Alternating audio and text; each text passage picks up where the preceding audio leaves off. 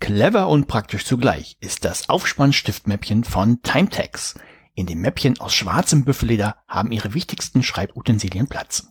Der Clou ist das breite Gummiband auf der Rückseite. Damit lässt sich das Mäppchen ganz einfach über Schulplaner verschiedener Formate spannen. Sie können es hochkant oder quer befestigen, indem Sie es über das vordere feste Cover ziehen. Sie können das Mäppchen sogar über den gesamten Planer ziehen und ihn damit verschließen. So haben Sie Stifte und Planer jederzeit griffbereit. Die praktische Lösung für den Schulalltag. Das elegante Aufspannen-Stiftmäppchen von Timetex.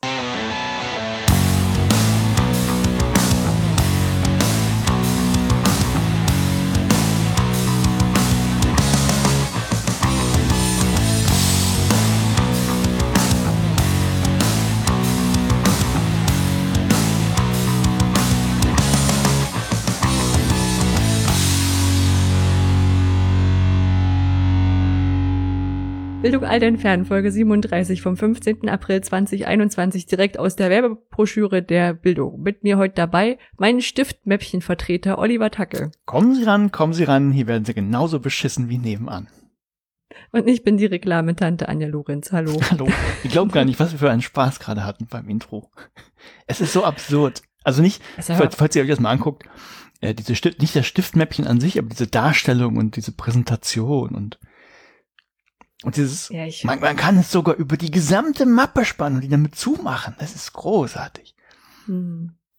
Ja. Ja, es ist so, wahrscheinlich versucht dieses, ähm, ich habe das bei einer Kollegin gesehen, die hat das über die Mappe gespannt, ist total gut, dann braucht man keine Extratasche oder sowas. Wahrscheinlich das versucht in einen klassischen Werbespot zu packen. Und es ist so ich weiß es nicht, keine schief gegangen. Ja, ja. Äh, leider, leider ohne Video. Wir hätten gerne was anderes noch gemacht. Äh, falls da jemand den, den Sinn von kennt, es gibt äh, selbstklebende Linien für Whiteboards. Das heißt, wer keinen Stift benutzen kann und eine Linie zieht, nicht mal mit Lineal, der kann für teuer Geld so Linien kaufen, die aufs Whiteboard klebt und nachher wieder abmacht und wegschmeißt. Habe ich nicht so ganz verstanden, aber das Video dazu hätte mich interessiert. Ich kann mir nur vorstellen, dass es für irgendwas ist, wo du sagst, ich brauche dieses Whiteboard nur für diese eine Aufgabe, also nur um irgendwie das, äh, das und das zu machen. Ne? Aber dann, dann würde ich ja ein Lineal einsetzen und mit äh, mit richtigen Edding die Stifte ziehen, also was du halt nicht wegwischen kannst. Ja, na, ich würde es auch verstehen, wenn du was sehr filigranes hättest, das du nicht wegwischen willst. Aber das Beispiel war ja auch sowas wie ein, also so eine Neunfelder-Matrix, wo man groß Zahlen reinschreiben konnte. Also das Problem, die Zahlen rauszuwischen, ohne die, die Linien wegzumachen, wäre jetzt nicht das Problem, glaube ich. Ja, ich glaube, das, das lernt man ja, also das ist ja für Whiteboard nicht anders als für Tafel, also nee. für Kreidetafel. Das haben, das haben meine Grundschullehrerinnen schon gekonnt.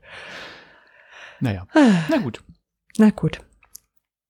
Wir grüßen von dieser Stelle aus David. Genau. Der sich sehr über den Ghostwriting-Beitrag gefreut hatte und jetzt wahrscheinlich auch nochmal stärker überlegt, was das für seine Lehre jetzt bedeutet. Uh, ob er jetzt seine, seine Paper anders kontrolliert? Wenn ja, wie? Vielleicht. Ah, ah, vielleicht fürs Marketing nochmal. und. Ja, und was haben wir heute vor, Anja? genau, du erzählst, was Neues gibt. Das machst du, glaube ich, auch. Genau. Dann hast du dein Paper genannt, Raymond Babbitt geht zur Hochschule. Ja, muss ja. Also, so hast du dein Paper genannt. genau, dann haben wir eine Fundgrube. Äh, wir haben einen kleinen Politikteil, der ist nicht groß diesmal, aber schön. Genau, und ein paar Veranstaltungstipps gibt's trotz Lockdown. Also die sind dann immer alle online, aber trotzdem genau. gute Tipps. Genau, und eine Idee zur Weltverbesserung von uns. Ja. Soll ich nochmal loslegen? Was war los? Ja. Ähm, ich fange an mit dem, was ich auch als erstes reingeschrieben habe. Nämlich habe ich ja beim letzten Mal schon erzählt, dass ich ähm, einen Online-Workshop gemacht hatte. So nach dem Format, ich, ich mache ein kurzes Intro, danach könnt ihr euch diesen Online-Kurs nehmen, den es eh schon gibt, wo alles drin ist, was ich sonst auch live erzählen würde und machen würde. Und dann treffen wir uns einfach nochmal und ähm, beantworten Fragen, klären Sachen, diskutieren ein bisschen und sowas. Und ähm, das hat nicht ganz so gut funktioniert beim ersten Mal. Ich bin mir nicht, nicht ganz sicher, woran es lag, aber es gibt ja auch so eine Evaluation und zumindest eine Person hatte dann geschrieben, ähm, zu wenig Anleitung oder sowas, aber ich glaube, also da war halt eine, eine, also in jeder Rubrik irgendwie so ein Punkt, der fiel aus der Reihe, ne, so ganz schlecht bewertet. Und ich glaube aber, liebe Person, falls du das hörst, ich glaube, du hast einfach die Kursankündigung nicht richtig gelesen, hast vermutet, wir machen da so Workshop und ich zeige euch Clicky Bunti, wie das geht. Ihr sitzt da und klickt nach. Das war natürlich nicht so gedacht. Nee, das war ganz gut. was ich dann äh, nebenbei gemerkt habe, weil ja dieser OER-Camp-Kurs, den es ja gibt, den ich ja mit benutzt habe für den Workshop, ähm, da tauchen immer noch Fragen auf. Das finde ich ganz cool. Also der läuft immer noch weiter.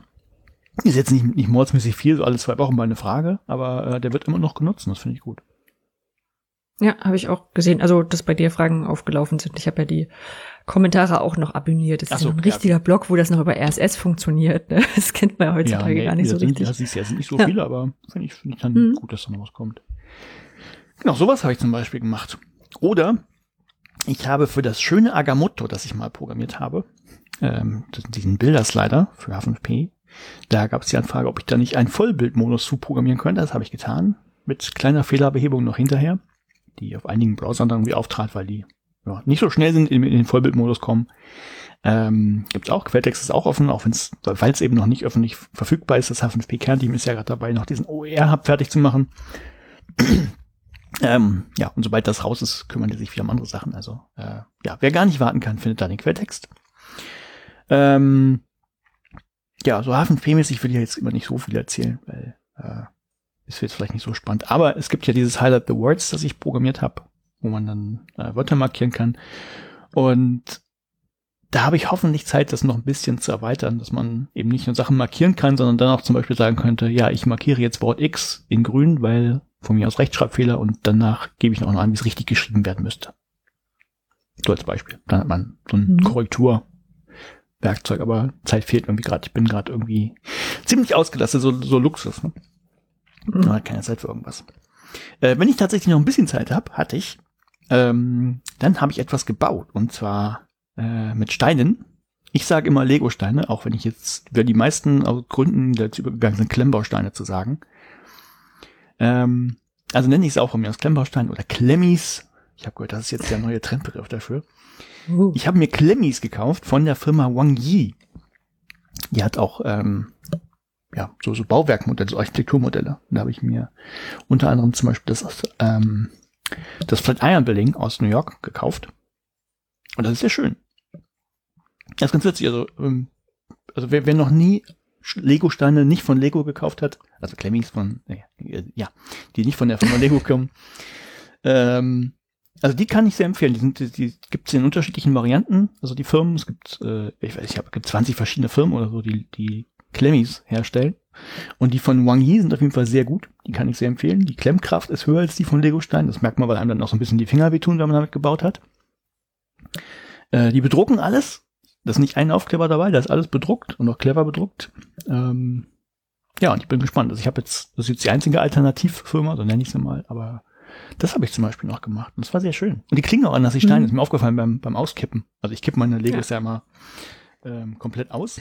Und dann hast du gedacht, das klingt anders. Ja, und dann haben wir tatsächlich, dann haben wir den Test gemacht. Und dann haben wir ähm, äh, Steine von Lego genommen, also baugleiche.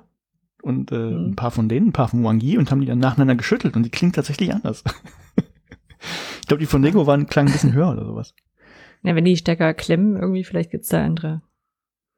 Das kann ja auch Material sein, weiß ich nicht genau, wo uns liegt, aber ich fand das witzig. Hä? Die klingen aber komisch, die Steine. dann haben wir den Vergleich gemacht. Hm, na, ihr habt das ja getwittert, also ja, genau. wer das mal sehen möchte, auch das, das Modell, der kann dann mal in die, in die Shownotes gucken, da ist es verlinkt. Genau. Ja, das habe ich so gemacht. Sonst halt viel nur Arbeit, Arbeit, Arbeit. Also nichts groß Arbeit, anderes. Arbeit, Arbeit, Arbeit. Hm. Ja. So ein bisschen, aufge auch bisschen aufgeregt noch hm. über Brücken und äh, andere komische Phrasen, aber naja. Ja, über wir machen nichts, ne? Ja. so. wir, wir warten, also irgendwie ist ja. Wir, wir warten und überlegen, ob wir die Notbremse ziehen sollen oder nicht. Für den Notfall. Ja, also dem letzten Mal ist ja eigentlich nichts passiert. Also weiß ich nicht, viele Leute, die geredet haben und zwei Typen, die jetzt überlegen, wer, wer gegen andere Parteien verlieren möchte, vielleicht. Naja, äh, schwierige Zeit. Ja. Kommen wir zurück. Genau, ich habe auch äh, gearbeitet. Ähm, neben so den üblichen Sachen, die ich so mache, haben wir jetzt, das ich habe ein paar Mal erzählt, ne? Ich bin ein Emux äh, mhm. Experience Track äh, äh, mit dem Chair mit äh, Martin Ebner zusammen und wir haben jetzt die finalen Beiträge eingesammelt. Also sagen so so so einmal strukturiert komplett durch habe ich das als Share ja noch nicht gemacht. Final Na, also nicht nicht als Final Final Version 2. Genau, Kam genau Camera Ready Version heißt es dann im, im Wissenschaftssprech.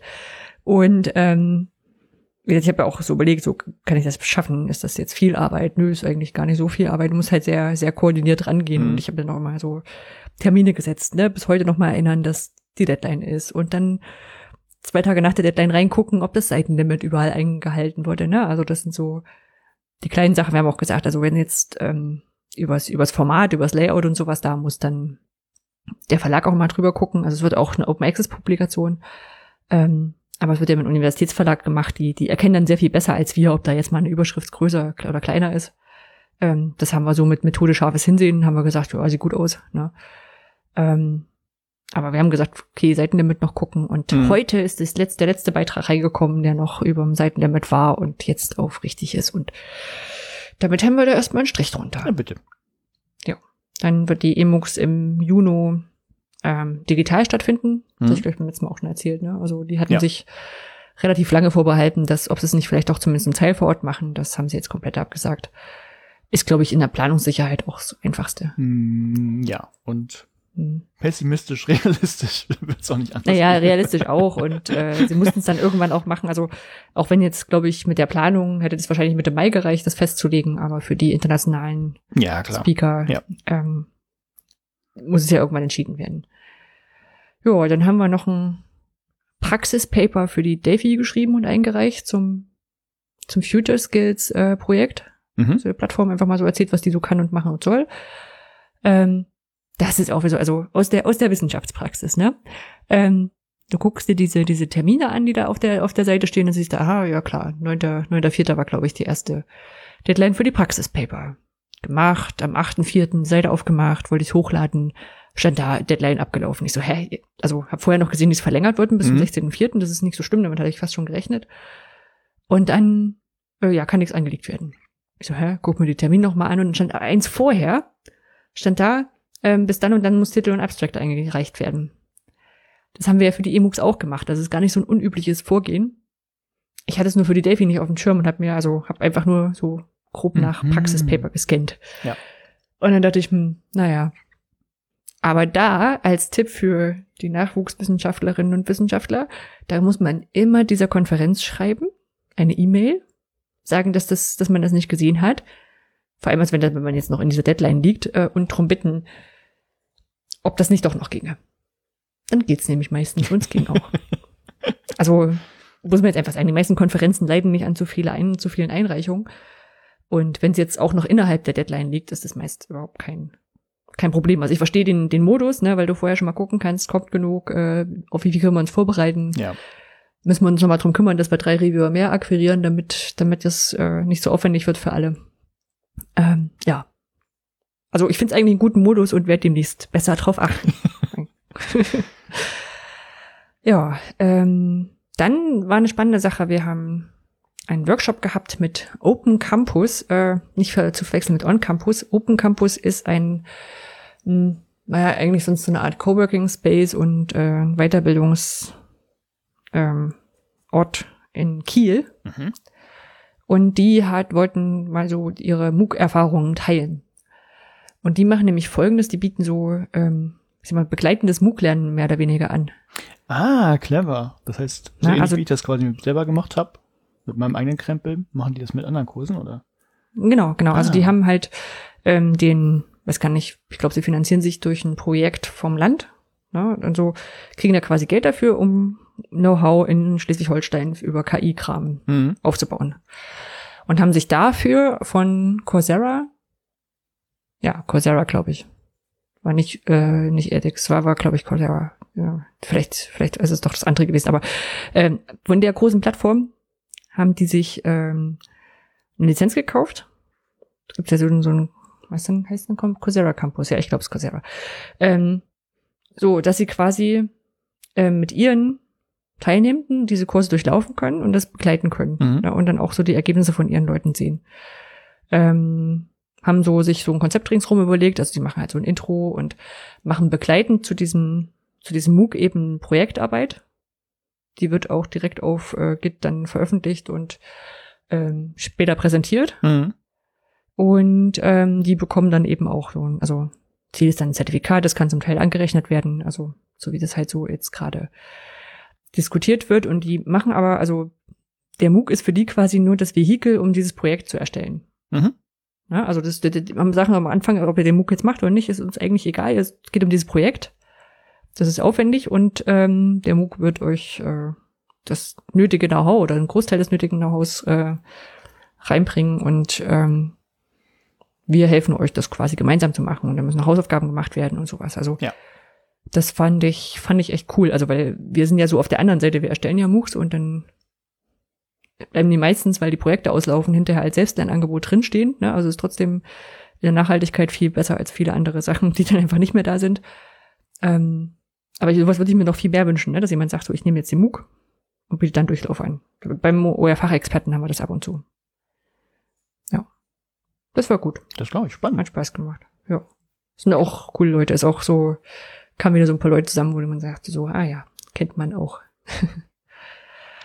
ja, dann äh, habe ich jetzt einen ersten Aufschlag mit der Medienwerkstatt gemacht. Ähm, ich arbeite jetzt nebenberuflich noch so bisschen, nicht viel. Also ich habe ja trotzdem noch einen Vollzeitjob in der Medienwerkstatt in Lübeck. Ähm, das ist ein Projekt von den Stadtwerken und von deren Unterabteilung äh, Digitalisierungs, es ist Digitalisierungs, glaube ich, GmbH Travecom. Und die wollen so verschiedene Zielgruppen in Lübeck ähm, digital fit machen. Hatten damit dafür ein Projekt mit der TH Lübeck zusammen und wird, glaube ich, auch, ist gerade in der Diskussion wegen Verlängerung und brauchen da jetzt aber Leute, die, naja, die die Plattform auch aufbauen, die sie gekriegt haben. So. Kurse draufbauen. Ja sich Weiterbildung überlegen. Naja, mal gucken. Also wir sind jetzt quasi erstmal dran zu überlegen, was ich denn alles so machen kann, um denen zu helfen. Hm. Aber das ist ganz cool. Also weil das sowohl auch, also das wird diese Kursplattform als auch eine physische Medienwerkstatt, die soll irgendwie im Mai fertig sein. So. Das klingt alles super, ja. super spannend und freue ich mich auch drauf. Ja. Und hoffe, dass das alles so im Rahmen bleibt mit der Arbeit, dass ich es auch gut beides nebenher machen kann wird wahrscheinlich dann so andere Nebentätigkeiten einschränken. Ähm, apropos Nebentätigkeit, ich habe noch äh, Flying Expert gespielt für äh, das HD NRW, also das Hochschuldidaktikzentrum. Mhm, hast du erzählt. Und wollte einfach mal über das, ähm, über das Konzept erzählen. Also, habe ich das schon mal gemacht hier? Nee, ne? Ich glaube. Ich dachte ja. Oder hast du nur mir das erzählt? Mhm. Das kann auch sein. Das weiß ich auch nicht. Dann erzähl ich es halt nochmal. Ihr könnt das überspringen. Ähm, genau, das äh, Hochschuldidaktikzentrum in Nordrhein-Westfalen hat sich gesagt, ähm, also neben den Workshops, die sie mit Sicherheit auch anbieten, ähm, bieten wir Beratung an. Weil wir ja die Experten und äh, Expertinnen nicht alle im Haus haben, mach, machen wir so eine Sammlung an Leuten, die wir kennen, gut finden und die das Thema bedienen können. Und dann kann man sich da quasi eine Stunde an ja anbieten. Ne, so. Und äh, da war so ein, äh, war ein Projektteam, die äh, schreiben gerade einen Antrag für ein Projekt, wo auch ein, äh, ein MOOC rauskommen soll. Und die haben mich dann schon gemietet, so quasi. Mhm. Und hatten so ganz grundsätzliche Fragen, ne, was ist hier mit diesem C und X MOOC, da haben sie was davon gehört ja, und okay. was kostet das? Ne? die klassische Frage. Hm, immer so viel Geld, wie man hat. Äh, das hat Spaß gemacht. Also hat, hat richtig doll Spaß gemacht. Fand ich gut. War halt nicht so dieses, was ja auch okay ist, aber halt so dieses Workshop, ich plane schon, was ich von vorn nach hinten erzähle. Ja. Und wenn ich Glück habe, stellt so mal jemand eine Frage, um mich rauszubringen. das, ja, nö, das, das gerne wieder. Und gefühlt habe ich noch ganz viele Videos gemacht. Was für Videos? Weil, also, weil Videos, also jetzt gerade mit, mit Lockdown und ähm, im Büro ist nicht groß. Äh, wir haben ein paar, zwei, zwei Kolleginnen, ein Kollegin, ein Kollege gehabt, die sich ähm, verabschiedet haben und jetzt irgendwie auch eine ganze Reihe an neuen Kolleginnen, die jetzt kommen. Und wie, wie weil das halt jetzt schwierig. Bitte? Nee, mich interessiert dann gleich mal, wie, wie ihr das macht, wenn jetzt neue Leute eingestellt werden, die dann wahrscheinlich niemanden im Büro antreffen, sondern von zu Hause aus arbeiten. Ehrlich gesagt, das weiß ich nicht so richtig. Okay.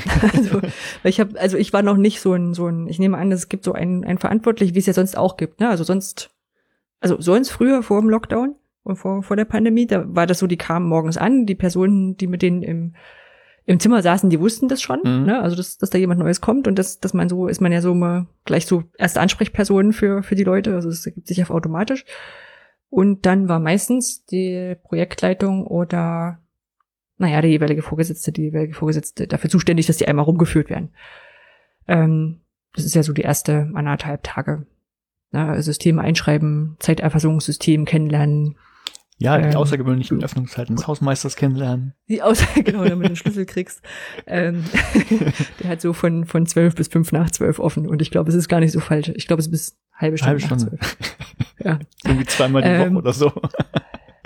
genau. Und, ähm, und, und, und jetzt haben wir, also, um, damit die Leute sich so nach und nach vorstellen können, gibt's jetzt so Begrüßungsvideos und Also, oder man, da kommt immer eine Mail rum, ne? Die ist so, hallo, der wird uns ja demnächst verlassen. Mhm. Wir wollen ein kleines Video drehen für den Absturz. Äh, äh, kannst du was zusammenstellen? Also, bis dann und dann brauchen wir ein Video, wenn du mitmachen willst, im Länge von 30 Sekunden und manchmal ist noch eine, eine Idee dazu gewesen, wie was man macht, ne? Dass ja. es irgendwas Einheitliches ist. Ne? Oder jetzt eben dieses, wir machen ein Begrüßungsvideos, äh, könnt ihr vielleicht in 30 Minuten, Sekunden erzählen, was ihr so macht. Na, und ja, also deswegen immer irgendwie dann hier Video aufgebaut, mhm. aufgenommen, abgeschickt. Ja, das. Genau, und ich nehme an, dass sie also zur Begrüßung das Video kriegen und dann wird jemand von den, von der Projektleitung oder so wird für die zuständig sein und sie so einweisen. Also äh, in, in, an dem Tag, wo sie ins Büro kommen, sind, ist auch tatsächlich jemand da. Ne? Das, also das, das kriegt man schon mit. Und ansonsten gibt's dann Meetings. Und äh, da sind sie dann dabei und dann stellen wir uns einmal alle der Runde nach vor. Also ich muss sagen, es hat, dadurch, dass ich da jetzt nicht in einer, in einer, in einer Steuerung mit drin saß, quasi, weiß ich es nicht so genau. Aber das scheint zu funktionieren. Also wir hatten jetzt ja schon ein paar neue Kolleginnen und Kollegen, mit denen klappt das Arbeiten zusammen ganz gut. Hm. Also ich habe schon mitgekriegt, wofür die gut sind. Also auch, auch gerade bei Hiwis. Also da muss ich sagen, habe ich jetzt so zwei Hiwis in näheren um Umkreis, ne? Also wo ich auch mal Aufgaben verteilen kann. Das ist ja nicht immer so, da habe ich schon, schon echt auch lange Gespräche gefühlt. Das, das klappt gut. Mhm. Ja, genau. Das ist ja eher so, was schwierig ist halt so dieses, ähm, ich bräuchte mal jemanden für, wer wäre denn dafür zuständig? Na, das ist so, muss man sich durchfragen. Ist sonst nicht so anders, aber dann kann man vielleicht auch ins Hiwi-Zimmer reingehen und sagen so, ich brauche mal eine studentische Hilfskraft, die muss das und das können. Ja, das ist so. ähm, dann gehen drei ja. Leute rückwärts und einer bleibt vorne stehen und dann hat man die Person. Ja, nee, das war bei dir vielleicht so, bei mir ist es anders. ja, und sonst, ja, gab es noch ein bisschen Freizeit, die ist hier mit, hm, mit Spazierengehen oder Netflix und Co voll. Aber mein Druckerregal ist jetzt richtig fertig oder unser Druckerregal ist. Was heißt richtig fertig? Ähm, richtig fertig. Das heißt, wir haben jetzt, also wir hatten die Plexiglasscheiben bestellt. Das war eigentlich das, was so lange gedauert hat, dass wir uns nicht drum gekümmert haben, diese Plexiglasscheiben zu bestellen. Ähm, ich pack da auch noch mal ein Foto davon rein. Und die mussten ja zugeschnitten werden. Das heißt, wir haben die gleich ans Farblab liefern lassen. Mhm. Dann habe ich die abgeholt, Kontaktarm, nur mit so schnell an der Tür. Und die haben wir reingebaut. Also wir haben jetzt so zwei, zwei Wände quasi und zwei Türen, also falls du mal von der anderen Seite auch ran musst. Mhm. Und haben eine Beleuchtung drin. Uh. LED-Leiste, das, das geht schneller, als man so denkt. Also da habe ich aber gedacht, so mal gucken, wie man das verlegt. Da sollte man sich vorher nicht so viel Gedanken machen. Und ein Rauchmelder ist auch drin. Mhm. Für die Sicherheit. Ja. Von daher, sieht jetzt total schick aus. Ähm, ist auch durch die Plexiglasscheiben relativ leise. Also so, so nochmal hat, hat nochmal gut was geschluckt. Äh, ich würde es jetzt trotzdem nicht die ganze Zeit laufen lassen, aber wenn es jetzt so mal ein Zwölf-Stunden-Projekt ist und man einen halben Tag oder ein paar Stunden noch, noch macht, ist es nicht so schlimm. Ja. Ja. ja. Und ich glaube, da habe ich hier im, im Podcast noch nicht davon gesprochen, aber ich finde es einfach eine gute Sache, die man auch nachmachen kann. Ich habe eine kleine Rindfleischallianz. und zwar mit einer Kollegin zusammen. Äh, es gibt hier äh, in in Lübeck Stück weit außerhalb gibt es einen Hof, der Rinder züchtet. Die sind hoffentlich alle glücklich. Ähm, aber die kann man sich da auf der Wiese auch angucken. Und die verkaufen so Rindfleischpakete, ne? also so regional von Rindern halt so. Ne? Mhm. Und ähm, die sind halt auch relativ groß, also nicht die, die Rinder sind auch groß, aber die Pakete und äh, sind irgendwie, glaube ich, irgendwas zwischen acht und zehn Kilo waren das äh, ähm, verschiedenes, also Gulasch und und Beinscheibe und Suppenfleisch und äh, Ribeye und Braten, ne? Also so wirklich verschiedene, was es so alles an so einer Kuh dran gibt. Ich muss sagen, es ist nicht so dieses, dieses klassische Nose to Tail, also nicht so mit wirklich allem allem. Ähm, aber doch relativ viel. Und ähm, da haben wir gesagt, da kaufen wir uns ein Paket zu zweit und haben das äh, unter uns aufgeteilt. Und deswegen gibt's jetzt auch relativ häufig bei uns, also relativ häufig heißt Sonntag.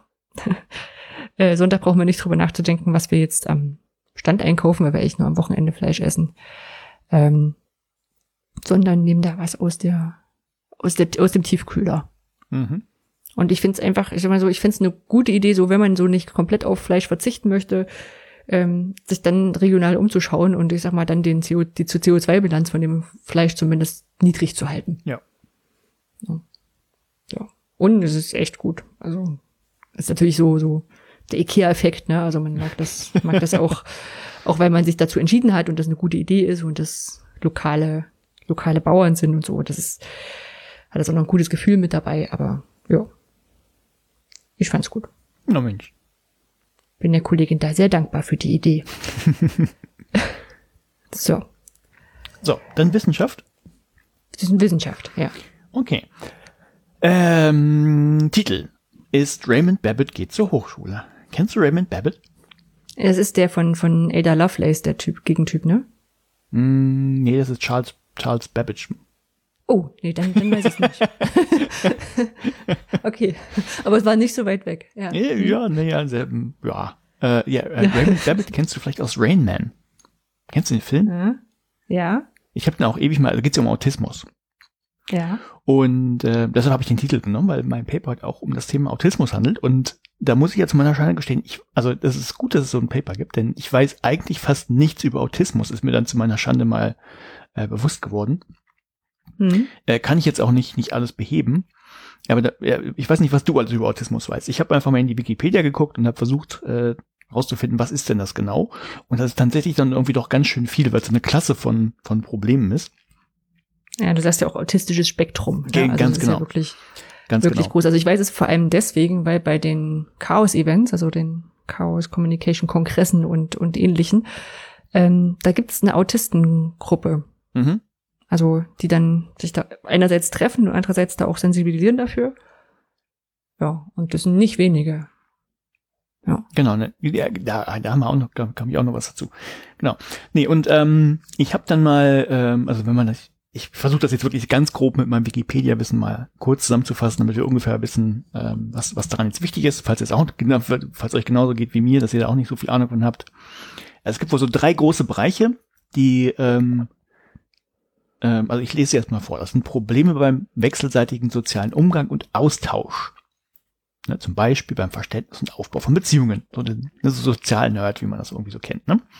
Mhm. Ähm, dann gibt es wohl Auffälligkeiten bei der sprachlichen und nonverbalen Kommunikation, etwa bei Blickkontakt und Körpersprache. Was nicht heißt, dass die, sage ich auch gleich dazu, wenn man Richtung so ähm, Asperger geht, da ist es wohl eher so, dass die sogar sehr korrekt sprechen, also dass sie nicht gar nicht sprechen können, oder sondern dass die wohl sogar sehr explizit und deutlich sprechen und dann sehr korrekt. Ähm, das gibt es. Und eingeschränkte Interessen mit sich wiederholenden, stereotyp ablaufenden Verhaltensweisen. Hm. Also irgendwelche Sachen, die du immer wieder machst, wie äh, Sachen sortieren, ordnen, irgendwie so solche Geschichten. Und ja. ähm, das sind jetzt so, so drei verschiedene Sachen und die können halt auftreten, können zusammen auftreten, können aber auch losgelöst voneinander auftreten, je nachdem, wie stark das ist und in welche Richtung das geht. Ist das dann halt wieder was anderes? Es gibt so äh, frühkindlichen Autismus und wie gesagt, Asperger hatte ich gerade schon erwähnt. Äh, kennt man von Sheldon Cooper vielleicht aus Big Bang Theory. Mhm. Ähm, so, und, und da gibt's halt wieder von bis, deshalb dieses breite Spektrum, genau. Und was eben auch festgestellt wurde, dass wohl mehr und mehr Menschen, zumindest in den USA, da äh, kommt die Studie auch her, ähm, wohl autistisch sind. Und die kommen natürlich mhm. aber auch an Hochschulen. Und ähm, so die sind oder klassifiziert werden. Äh, sowohl als auch. Wahrscheinlich schwer zu sagen. Ja, sowohl, ne, sowohl mhm. als auch. Also es gibt ja, also ab dem dritten Lebensjahr kann man das wohl feststellen. Und das sind dann welche auch diagnostiziert. Einige werden dann, wussten, wüssten das auch gar nicht, stellen das dann erst fest und sowas. Das ist, das ist komplett, komplett breit.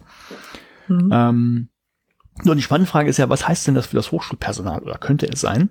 Und darum soll es mhm. hier verzollt gehen. Deshalb habe ich das Raymond Babbitt geht zur Hochschule genannt. Ja.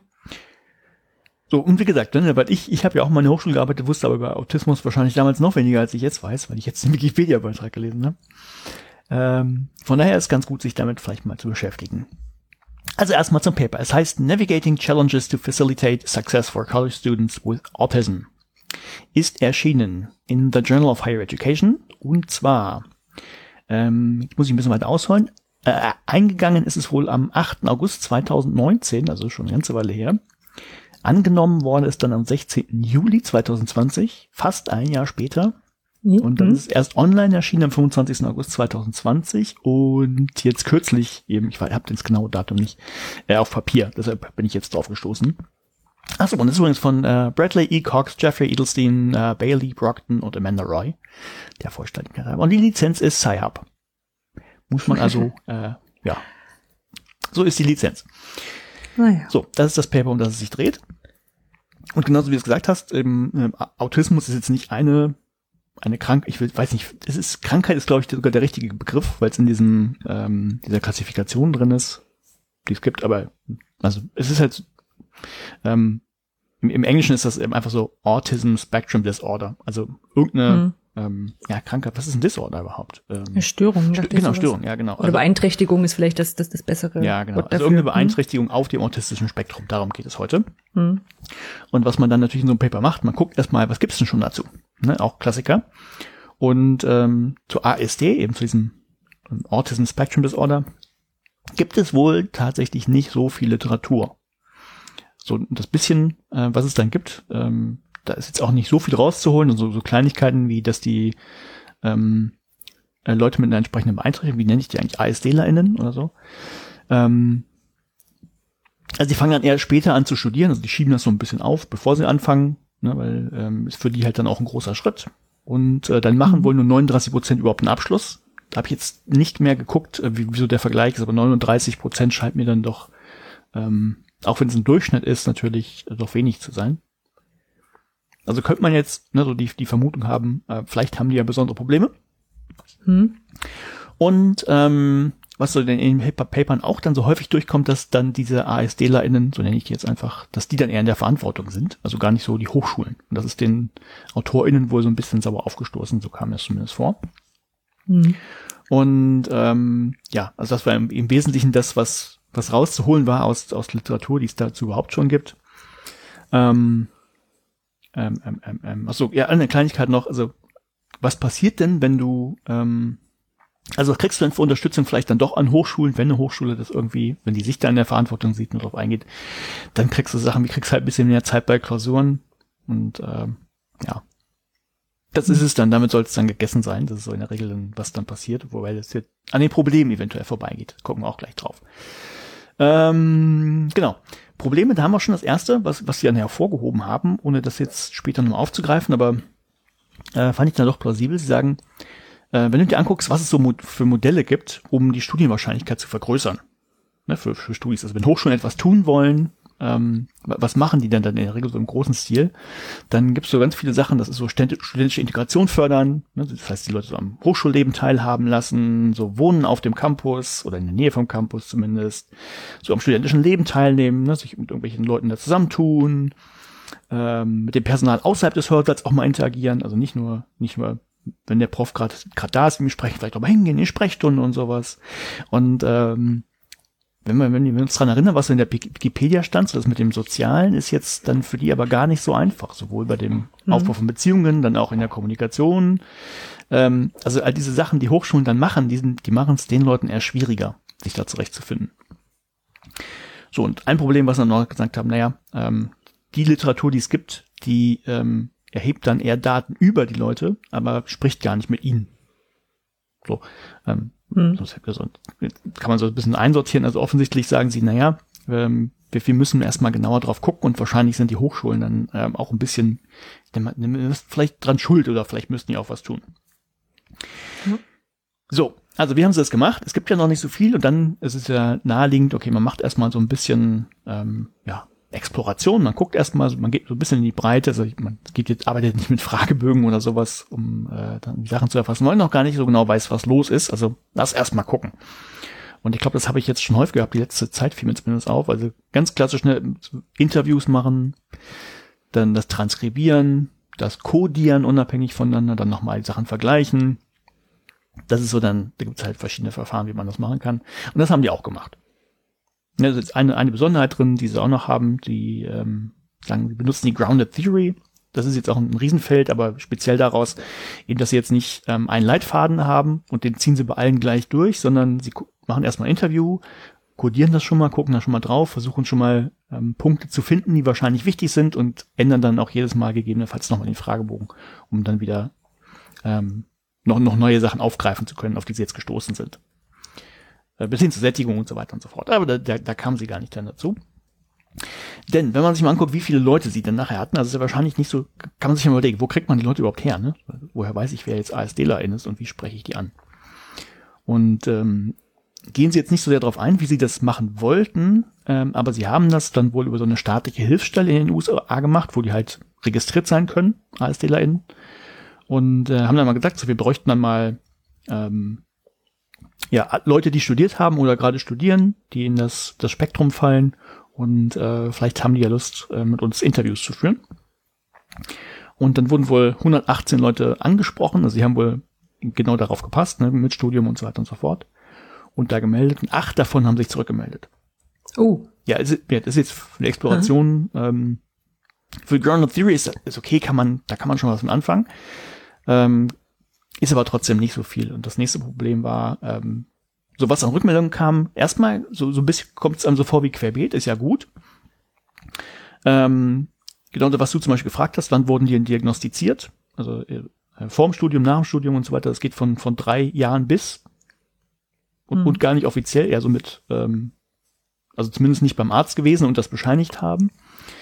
Ähm, dann auch so von, von, von Abschluss her, Schulabschluss, so von Highschool-Abschluss, ähm, ähm, also wo die gerade sind. Also der hatte dann irgendwie wo studiert, aber das äh, oder studiert jetzt gerade, wenn er den Highschool der beste bisher der Highschool-Abschluss war, bis hin zu zwei Mastergrad und gerade Doktorand. Mhm. Also auch, auch da breit. Ähm, aber der Rest eben alle weiß, alle männlich und ähm, ja. Also sie hätten sich da tatsächlich ein bisschen mehr äh, Diversität gewünscht, aber aber so ist das dann halt. So, dann sagen sie auch selber, ist jetzt halt, also sie haben sich gesagt, haben sich ja auch mehr vorgestellt. Sie wollten sogar noch direkt irgendwie Kontakt aufnehmen. Ich weiß nicht wie, sagen sie nicht, vielleicht Anzeigen schalten oder sowas. Oder bei Facebook nachfragen, ich weiß es nicht. Ähm, ja, wahrscheinlich müsstest du über so, so, so Gruppen, die sich dann schon gefunden haben. Aber wie findest du die von außerhalb? Ja, ja. ja das und äh, die, das, das, äh, das Ethikkomitee der Uni hat das wohl auch untersagt. Ah, Gehen es ja. auch nicht darauf ein, warum, aber ähm, so. Und dann sagen sie selber, okay, ähm, wir wissen selber, es ist jetzt kaum aussagekräftig, aber sie schlagen halt selber vor, dass, dass man das, was, das, was sie jetzt rausgefunden haben, mal als Ausgangspunkt nimmt, um da weiter zu forschen. Also sie waren mhm. da, ähm, schien mir dann tatsächlich auch so selbst, selbstkritisch zu sein. So, was ich viel spannender fand, als erstmal die Ergebnisse, weil werden wir auch gleich sehen, das ist ja so, hätte man sich auch so denken können wahrscheinlich. Ähm, die haben sich wirklich Gedanken gemacht, wie sie denn die Interviews führen. Denn äh, jetzt hast du halt Leute auf dem Spektrum und jetzt sind wir wieder, ne? Sie haben mit, mit dem Sozialen eh Probleme äh, ist eine neue Situation, ist ungewohnt, äh, ja, dann kommunizieren mit den Leuten, hm, schwierig. Und äh, da haben sie es wirklich so gemacht, die haben sich die äh, Teilnehmer den Ort aussuchen lassen, beziehungsweise einen Ort genommen für das Interview, den die kannten. Ne, die haben den vorher den, den Fragebogen äh, geschickt, ähm, haben den ganz klar gesagt, okay, pass auf, so wird der Ablauf sein, so machen wir das, damit die nicht noch zusätzlich irgendwie verunsichert werden. Und ähm, also haben sich wirklich Gedanken gemacht, so hat das dann funktioniert. Und was sie auch geschrieben haben, es kam wohl, ähm, ich nehme an, das, das kommt sonst nicht so, kurze, knappe Antworten. mhm. ähm, dann eher so ähm, auf einer sachlichen Ebene, aber äh, Sach, also, ähm, also wenig Emotionen auf einer sachlichen Ebene und äh, wie beschreibe ich jetzt im Englischen, war so schön geschrieben, habe ich jetzt nicht da. Ähm, die haben das immer so dargestellt, als ob das so ein Fakt wäre. Auch wenn es eigentlich nur ihre eigene Meinung war. Also vom, vom Sprachlichen her. Also, also, also es ist einfach so. Ne? Ähm, das scheint denen aufgefallen zu sein, sonst hätten sie es ja wahrscheinlich nicht erwähnt. So, und dann bin ich jetzt auch schon, wie gesagt, das haben sie gemacht, Interviews geführt, dann codiert, ein bisschen geguckt, was kommt dann bei raus und dann eben so markante Sachen, die jetzt auch häufiger irgendwie bei kamen, haben sie rausgegriffen und kurz erwähnt. Und äh, viele haben wohl Wendepunkte benannt in den Interviews, also zum Beispiel besondere Herausforderungen oder Probleme, die dann irgendwann im Studium mal aufgetreten sind, ähm, sind jetzt einfach nicht nur durch. Also keiner hat wohl, äh, wahrscheinlich, ja, keiner weiß ich nicht, steht ja auch nicht drin. Ähm, wahrscheinlich ist es nicht so, dass sie einfach, ja, ich fange dann zu studieren und studiere und dann bin ich fertig oder sowas, sondern die schienen wohl größere Probleme alle irgendwie gehabt zu haben. Und ähm, wird dann auch dadurch deutlich, dass sie geguckt haben, also sie haben es wohl schon versucht, positiv zu frame, das heißt, ähm, die haben wohl häufiger auch mal von, ähm, von Erfolgen gesprochen, also die, die Interviewer selber, die Worte wie Success, also Erfolg in den Mund genommen, das, versucht das Gespräch in die Richtung zu lenken. Die sind wohl aber häufiger irgendwann bei Problemen und beim Scheitern hängen geblieben. Das haben sie nachher über die Worthäufigkeit in den Transkripten einfach mal so festzustellen. Also wie häufig hat, also die ähm, Interviewten haben viel häufiger äh, vom Problem und vom Scheitern gesprochen als die InterviewerInnen und andersrum hm. bei den bei den ähm, beim Erfolg. Also wir haben ganz selten hier habe ich geschafft oder so gesagt und dafür haben die ähm, die Interviewer das viel häufiger gesagt. Also trotz des Versuchs des Framings ähm, sind die irgendwie so ähm, ja beim Scheitern geblieben. Also schien das irgendwie dann ja scheint eine Bedeutung zu haben. So, dann auch, was man, ähm, hast du auch gefragt, wissen Leute denn das überhaupt? Also scheint wohl so zu sein, dass zumindest die Interviewten eigentlich, ähm, also Self-Awareness haben sie das genannt. Awareness ist für mich mal so ein Begriff, den kann ich so schlecht ins Deutsche übersetzen. Bewusstsein. Ähm, ja, ja, sehr, aber selbst, ja. ich Selbstbewusstsein sage, ist was anderes. Ja, ja, ja, klar. Also, also die, die wissen schon, äh, dass sie ähm, vielleicht anders sind als andere Menschen, ne, dass sie eben das, das auf jeden Fall. Äh, klar, wenn es diagnostiziert wurde, wissen sie eben auch, okay, äh, ich bin im autistischen Spektrum irgendwie verortet. Und ähm, die scheinen dann auch schon tatsächlich für sich selber so Strategien zu entwickeln, wie die damit umgehen. Also es war wohl einer dabei, der hatte so ein, ähm, ich weiß nicht mehr genau, was das war, schon ein paar Tage jetzt gelesen, aber der hatte irgendwie so einen Tick. Der wollte irgendwas machen und der hat sich dann aber bewusst, der, der wusste, dass er diesen Tick hat, hat gesagt, das mache ich jetzt nicht. Und wenn er dann zu Hause ist, dann lebt er den aber aus. Also, ne, die haben für sich schon so Strategien entwickelt, dann auch ähm, mhm. damit umzugehen. Also das ist tatsächlich so, das gibt's. Also die machen schon was ähm, für sich selber. Und die wissen auch, dass sie Struktur brauchen. Also es ist für sie eben schwierig ist, irgendwie in neue Situationen zu kommen oder nehmen wir halt so das, das offene Lernen, wir geben jetzt keine Regeln vor und sowas, das, das ging für die überhaupt nicht. Also ne, ist dann halt für die mhm. eher kontraproduktiv.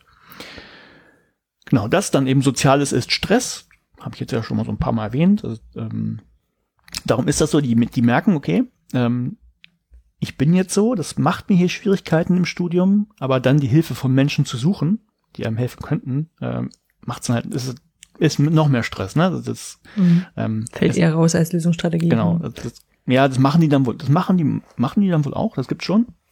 Aber es ist halt schwierig, ne? Es kostet Überwindung, kostet Zeit und bis daher, naja, macht's ja auch nicht einfacher. Und dann kommt ja dazu, dass das Hochschulpersonal, stand zumindest drin, das wird Interviewaussagen, ähm, wohl selten Zeit hat und auch kein Verständnis hat für sowas. Also jetzt Hochschulpersonal meine ich jetzt nicht die, nicht in der Verwaltung, sondern wirklich so die Lehrenden.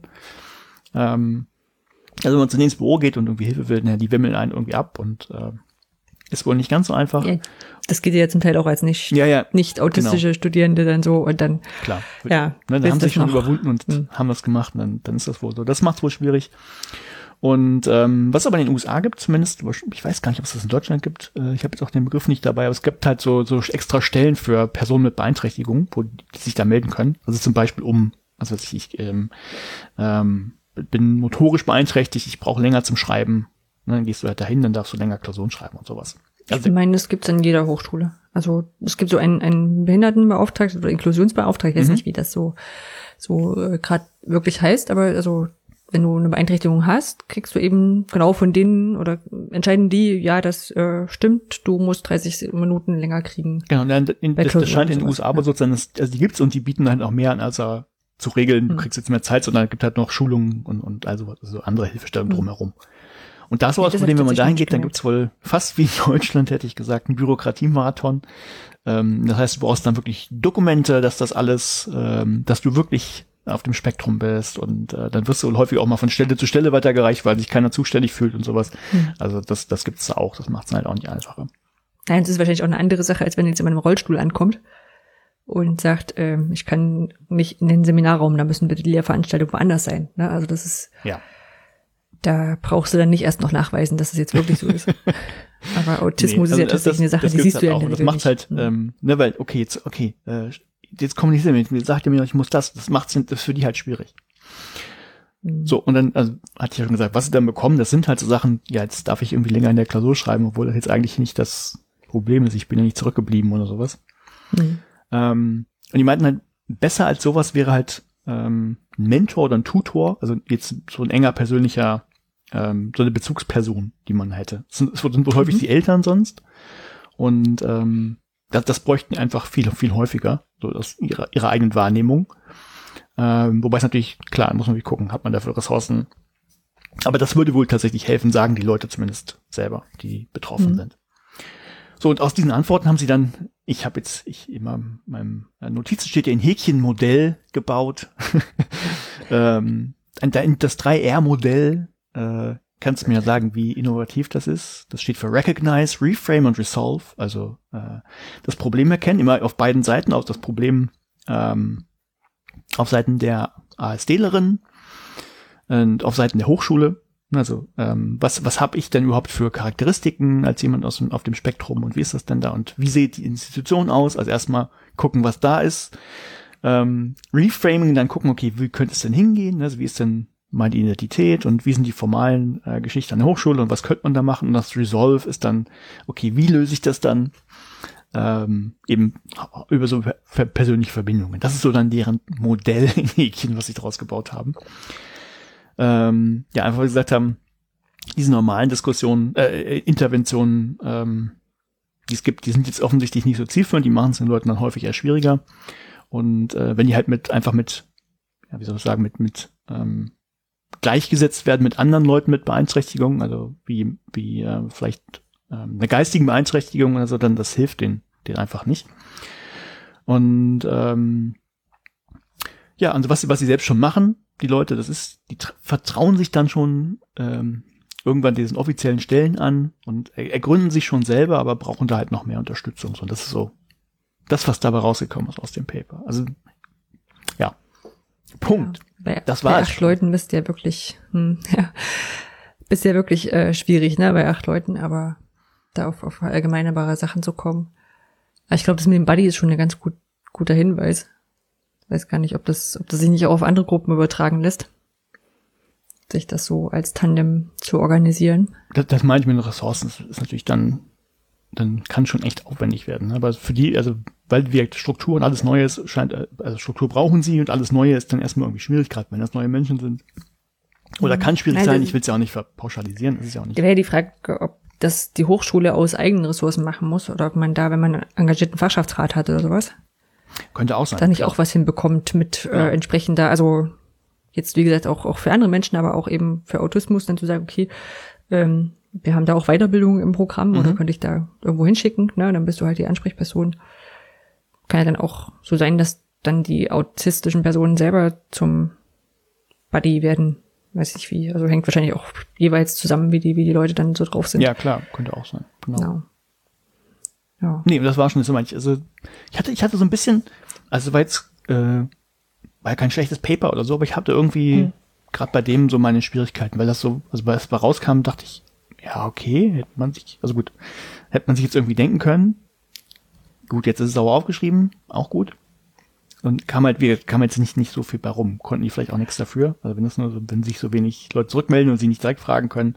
Aber ja, und es ist halt auch eine große Spanne, ne? Also wenn du jetzt mhm. irgendwie Inklusion in Richtung körperlicher Beeinträchtigung hast, dann kannst du nachher hinterher sagen, naja, Menschen, die nicht so gut laufen können, die brauchen eine Rampe und die müssen ja. das und das dort organisiert kriegen und ähm, keine Ahnung, was dann noch bei Labortätigkeiten muss es einen Tisch geben, der tiefer eingestellt ist, das sind so konkrete Sachen. Ne? Mhm. Ne? Und ich glaube, bei dem ist jetzt wirklich auch, auch schwierig, also weil ich auch, bevor du angefangen hast zu erzählen, was jetzt rausgekommen ist, überlegt habe, so, ich hätte keine Ahnung. Also so bei anderen Gruppen könntest man so, könnte man so sagen, ja, Menschen, die nicht laufen können, die brauchen irgendwie einen Weg dahin. Ne? Mhm. Also das ist irgendwie logisch, aber Nee, ich habe hab, ja, genau, ich hab auch nicht erwartet, dass da jetzt konkrete Sachen bei rauskamen, aber so, okay, mhm. ähm, die haben Schwierigkeiten mit der Kommunikation, ist wahrscheinlich gehen die seltener zu den Leuten hin.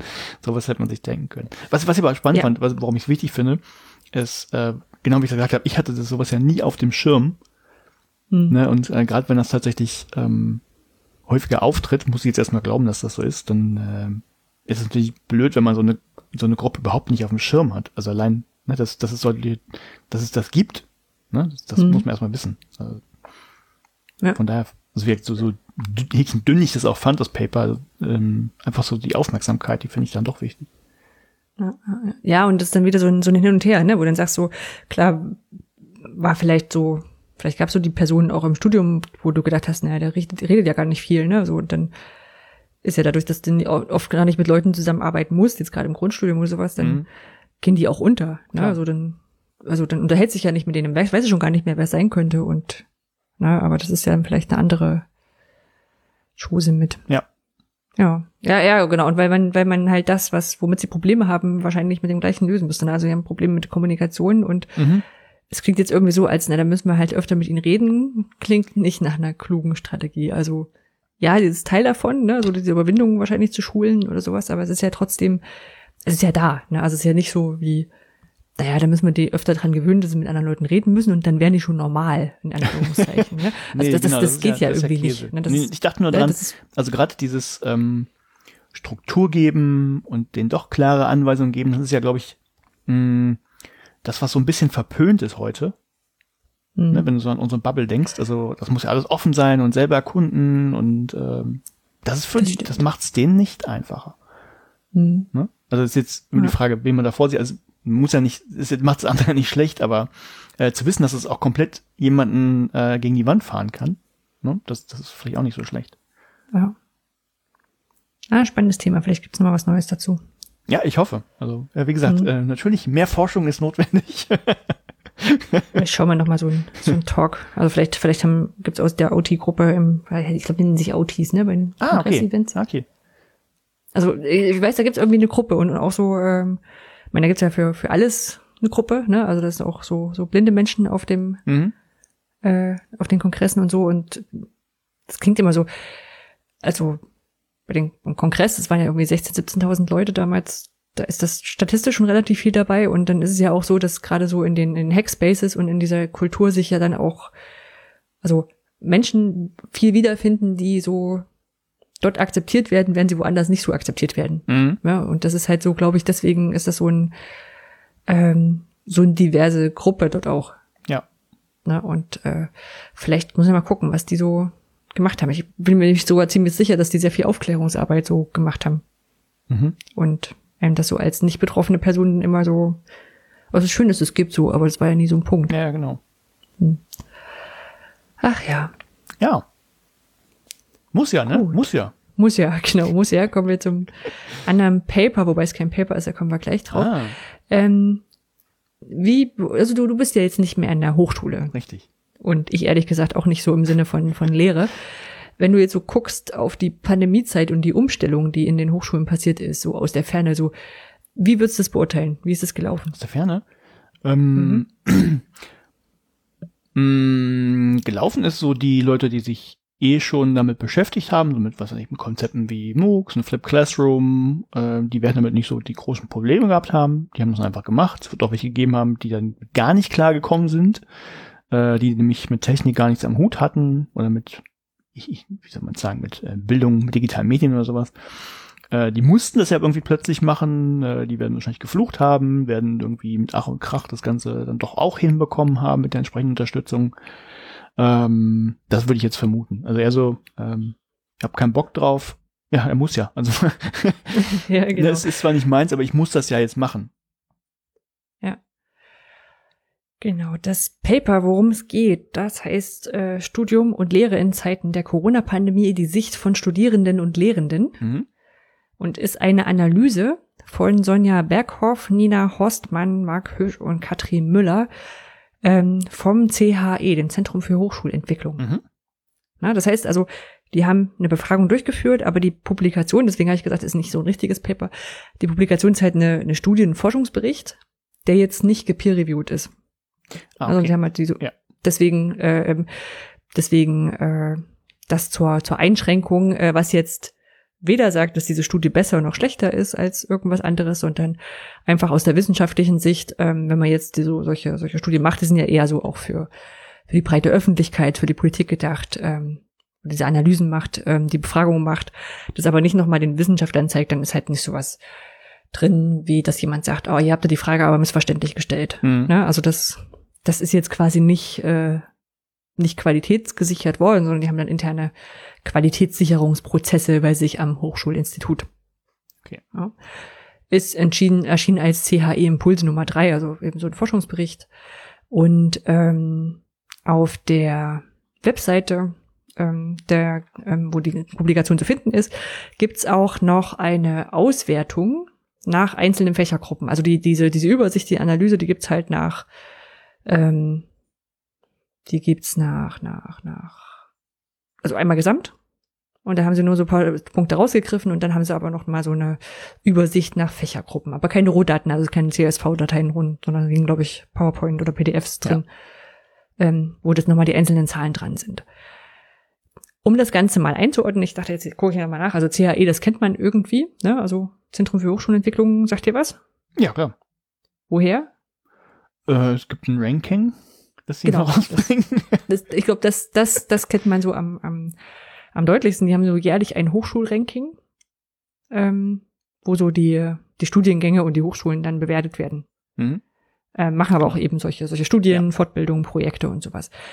Sitzen in Gütersloh eine gemeinnützige GmbH und die wurde 1994 zusammen von der Bertelsmann Stiftung und der Hochschulrektorenkonferenz gegründet. Mhm. Und wenn Bertelsmann Stiftung draufsteht, das ist so ein Ding, wo man denkt, so vorsichtig bisschen, ne? Also, ähm, die machen prinzipiell okay Sachen, aber die haben immer schon irgendwie eine Intention und ich habe mal auch in der Wikipedia, also viel weiter habe ich jetzt nicht gelesen, ähm, gibt es auch einen Kritikteil, ne? dass die halt zur äh, zur neoliberalen Umgestaltung von Hochschulen auch einiges beigetragen haben. Die haben zum Beispiel für Lobbyarbeit für die Akzeptanz von Hochschulgebühren und von Elitehochschulen geleistet. Mhm. Das Hochschulranking ist umstritten, weil diese Vergleichskriterien wie, wie Veröffentlichungsleistungen oder sowas hinzukommt, aber die Studierenden gar nicht so viel Gewicht drin hätten. Und naja, es sind schon diverse Fakultäten und Hochschulen auch, äh, die das Ranking boykottieren. Ja. Überwiegend in der Schweiz und Österreich, aber ähm, ich glaube in Deutschland immer noch zu diesem, man muss halt irgendwie dabei sein trotzdem. Ähm, das ist nicht, also ich will einfach nur rausschicken, das ist nicht alles nur mit, nicht nur objektiv und, und gut gemeint, aber ich muss ja sagen, die Studie gibt jetzt, oder die Analyse von meinem Durchlesen war jetzt kein großer Punkt dabei, wo ich sage, ah, na, da merkt man das auch so richtig. Ja, es ist einfach eine Befragung ja. gewesen. Also eigentlich sind es vier Befragungen gewesen, da kommen wir schon zur Methodik die sie zusammengefasst haben, die waren alle im Wintersemester jetzt 20, 2021. Na, also irgendwie zwischen Oktober und äh, Januar wurden diese Befragungen durchgeführt. Äh, die haben sie auch aufgeschlüsselt. Ich gehe nicht zu sehr ins Detail, will auch nicht so viele Zahlen draus machen, da müsst ihr dann mal reingucken. Ich versuche es eher so einzuordnen. Die größte des Ganzen war im Rahmen von diesem Studienranking eben, also was sie sowieso durchführen, da haben sie halt so ein paar Fragen hinzugefügt. Da haben sie erreicht 27.372 Studierende. Okay. An 142 deutschen Hochschulen. Also das, das ist, viel. Ordentlich. Genau.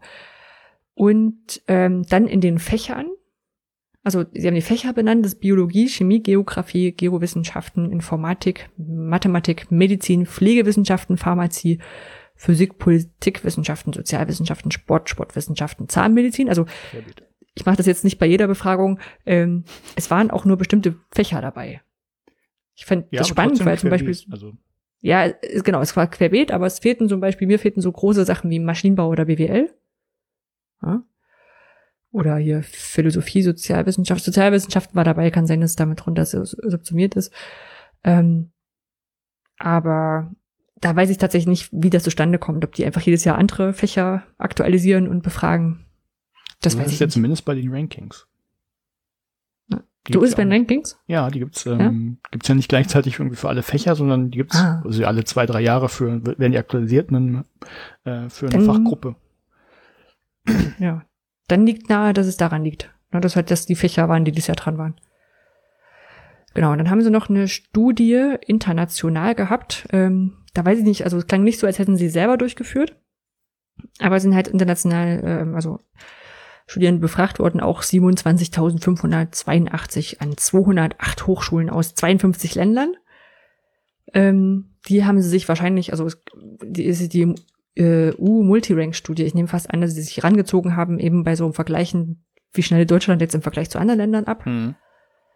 Ähm, dann haben sie ProfessorInnen an deutschen Hochschulen befragt, äh, 655 an deutschen Universitäten stand da, da stand keine Fachhochschulen und sie haben noch eine vierte Befragung war die Verwaltung im Rahmen von dieser, also genau, die Professoren auch in, im Rahmen von diesen Studienranking-Befragungen und die Verwaltung von 177 Hochschulen im Rahmen des Studienrankings, die sie gefragt haben zu bestimmten Maßnahmen, die getroffen wurden, um den Leuten das ähm, die Pandemiezeit irgendwie einfacher zu machen. Sie haben sich Studierende dabei ausgesucht vom dritten Fachsemester an bis zur Regelstudienzeit plus zwei Semester.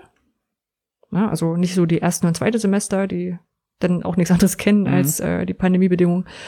Ähm, und ähm, haben das Ganze nochmal dann ausgewertet. Was, was mir aufgefallen ist, ist ein, ein enormer, ähm, enorme Teilnahmeanzahl an Leuten aus der Medizin da weiß ich tatsächlich nicht, ob das einfach das widerspielt, äh, spricht jetzt im Vergleich. Also sie haben so knapp 6000 Leute für aus der Medizin und dann die nächsthöhere Gruppe sind knapp ein bisschen über 3000 Leute aus der Informatik. Ja, also das fand ich fand ich äh, bemerkenswert und aufwendungswert. Ja. Ähm, genau. Und dann kommen wir mal zu den Ergebnissen. Wie gesagt, ich versuche das ein Stück weit mh, hm, immer gut verständlich zu sagen. Ich finde es immer schwierig, dann so alle Zahlen so zu nennen. Ähm, da müsst ihr vielleicht ja, auch mal reingucken. Genau. Ja, genau. Also mir, ist, mir ist aufgefallen, so in, in vorherigen Folgen, wenn du so Zahlen und Statistiken hast, dann erzählst du die immer so. Ja. Und dann, wenn ich aber das Ganze höre, äh, also ich höre jetzt nicht unseren Podcast, aber auch andere, wo das mit vorkommt, fällt das dann immer schwerer, dann die Zahlen sind so schnell weg. Ähm, genau, also die meisten haben überwiegend Online-Veranstaltungen gemacht. Und Präsenz waren nur mit Hygienekonzepten möglich und genehmigungspflichtig an den meisten Hochschulen. Und da wurde, war, war im Vor, ähm, da war ein Vorrang ähm, Veranstaltungen im ersten Lehrsemester, Praxisveranstaltungen und solche, wo die bestimmte Räume gebraucht haben, ne, Labore, Arbeitsräume und so weiter.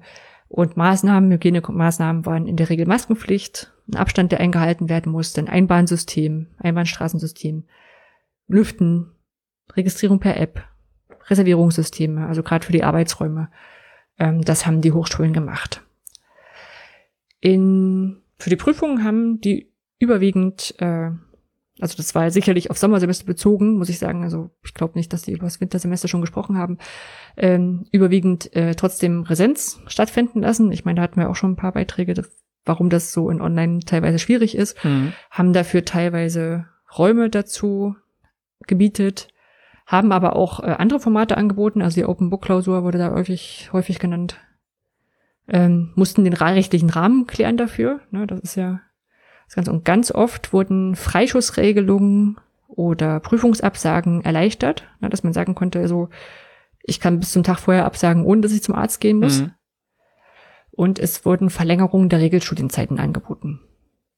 Ne, das so, gerade für, für BAföG müsste das wichtig sein. Ähm, ja, und weiß nicht, ob es tatsächlich Hochschulen gibt, wo man rausfliegt, wenn man so und so viel Semester drüber ist, das weiß mhm. ich gar nicht. War nicht relevant bei mir. nee, war bei uns damals auch nicht so. Wir hatten auch einen, der richtig, wo schon bekannt war, dass er eigentlich nur studiert. Ähm, die meisten Hochschulen hatten bestimmte Kommunikationswege aufgesetzt. Die haben halt Ansprechpersonen und Mailadressen bekannt gegeben, hatten Sorgentelefone, Webseiten, auf denen Infos standen, wie da jetzt aktuell die Regeln sind. Und was auch relativ häufig war, dass äh, PräsidentInnen so als Video oder Blog informiert haben. Muss ich sagen, hat unsere Präsidentin ja auch gemacht. Da kam da und zu ein neues Video, ähm, wo dann, ich sag mal, das gleiche gesagt wurde, wie in den Regeln stand, logischerweise, aber die äh, naja, nochmal so, ein, so eine Bekräftigung von, wir haben das versucht, wir wissen das genau das wissen wir noch nicht. Ne? Ähm, es gab an einigen Hochschulen Corona-Notfallfonds, die spendenbasiert waren. Ähm, klar, weil offizielles Geld gab es ja nicht wirklich, bis auf diese lächerliche Corona-Nothilfe, ähm, die wir in einer anderen Folge auch schon mal thematisiert haben. Ähm, und äh, zum Teil konnten sich Arbeitsgeräte ausgeliehen werden. Mhm. Also und gerade für, für Prüfungen, dass dann irgendwie, ähm, dass man dann die an so stabilen Geräten machen konnte. Ähm, ich fand, ähm, jetzt mal um eine Frage rauszugreifen, da war eine so, haben die Studierenden die Möglichkeit, ungestörte Lernorte an der Hochschule, zum Beispiel in der Bibliothek, aufzusuchen? Und da war zum Teil so, ja, jederzeit, ja, nach Terminvereinbarung. Terminvereinbarung war das häufigste. Und 25 Prozent war nein. Und da muss ich sagen, so bei den Bedingungen, die wir so hatten oder haben, fand ich jetzt 25 Prozent nein. Ich meine, ist immer noch nicht nichts, aber fand ich relativ okay. Ja. Also das ist dann das ist wahrscheinlich auch schwierig, ne? Also weil weil das heißt ja nicht, dass äh, jeder vierte Student nicht konnte, sondern an einer Hochschule ging's und äh, nee an an, an, an vier, drei Hochschulen ging's und an einer ging's nicht. Genau. Das ist natürlich dann doof für die ganzen Studenten dort. Ja, genau. Und die Hochschulen haben auch also haben auch in den Freitextantworten sehr unterschiedlich ihre Strategien formuliert. Also die sind zwei Beispiele genannt. Die erste ist die Jakobs-Universität in, glaube ich, die sitzt in Hamburg Jakobs-Universität, ähm, die hat zum Beispiel gesagt, wir geben Präsenzangeboten Priorität und versuchen, die unter möglichst gesicherten Hygienebedingungen durchzuführen. Und die TU Darmstadt hat gesagt, nee, wir stecken lieber die Qualität, äh, den Aufwand in gute digitale Lehre. Mhm. Ja. Und so haben sie es geschafft, dass in Summe über alle Hochschulen und alle Fächer gesagt ist, dass so etwa nur etwa ein Prozent der Vorlesungen komplett ausfallen musste Das ist auch die Überschrift von oh, der Pressemeldung dazu. Oh. Bitte? Das ist aber ein guter Schnitt.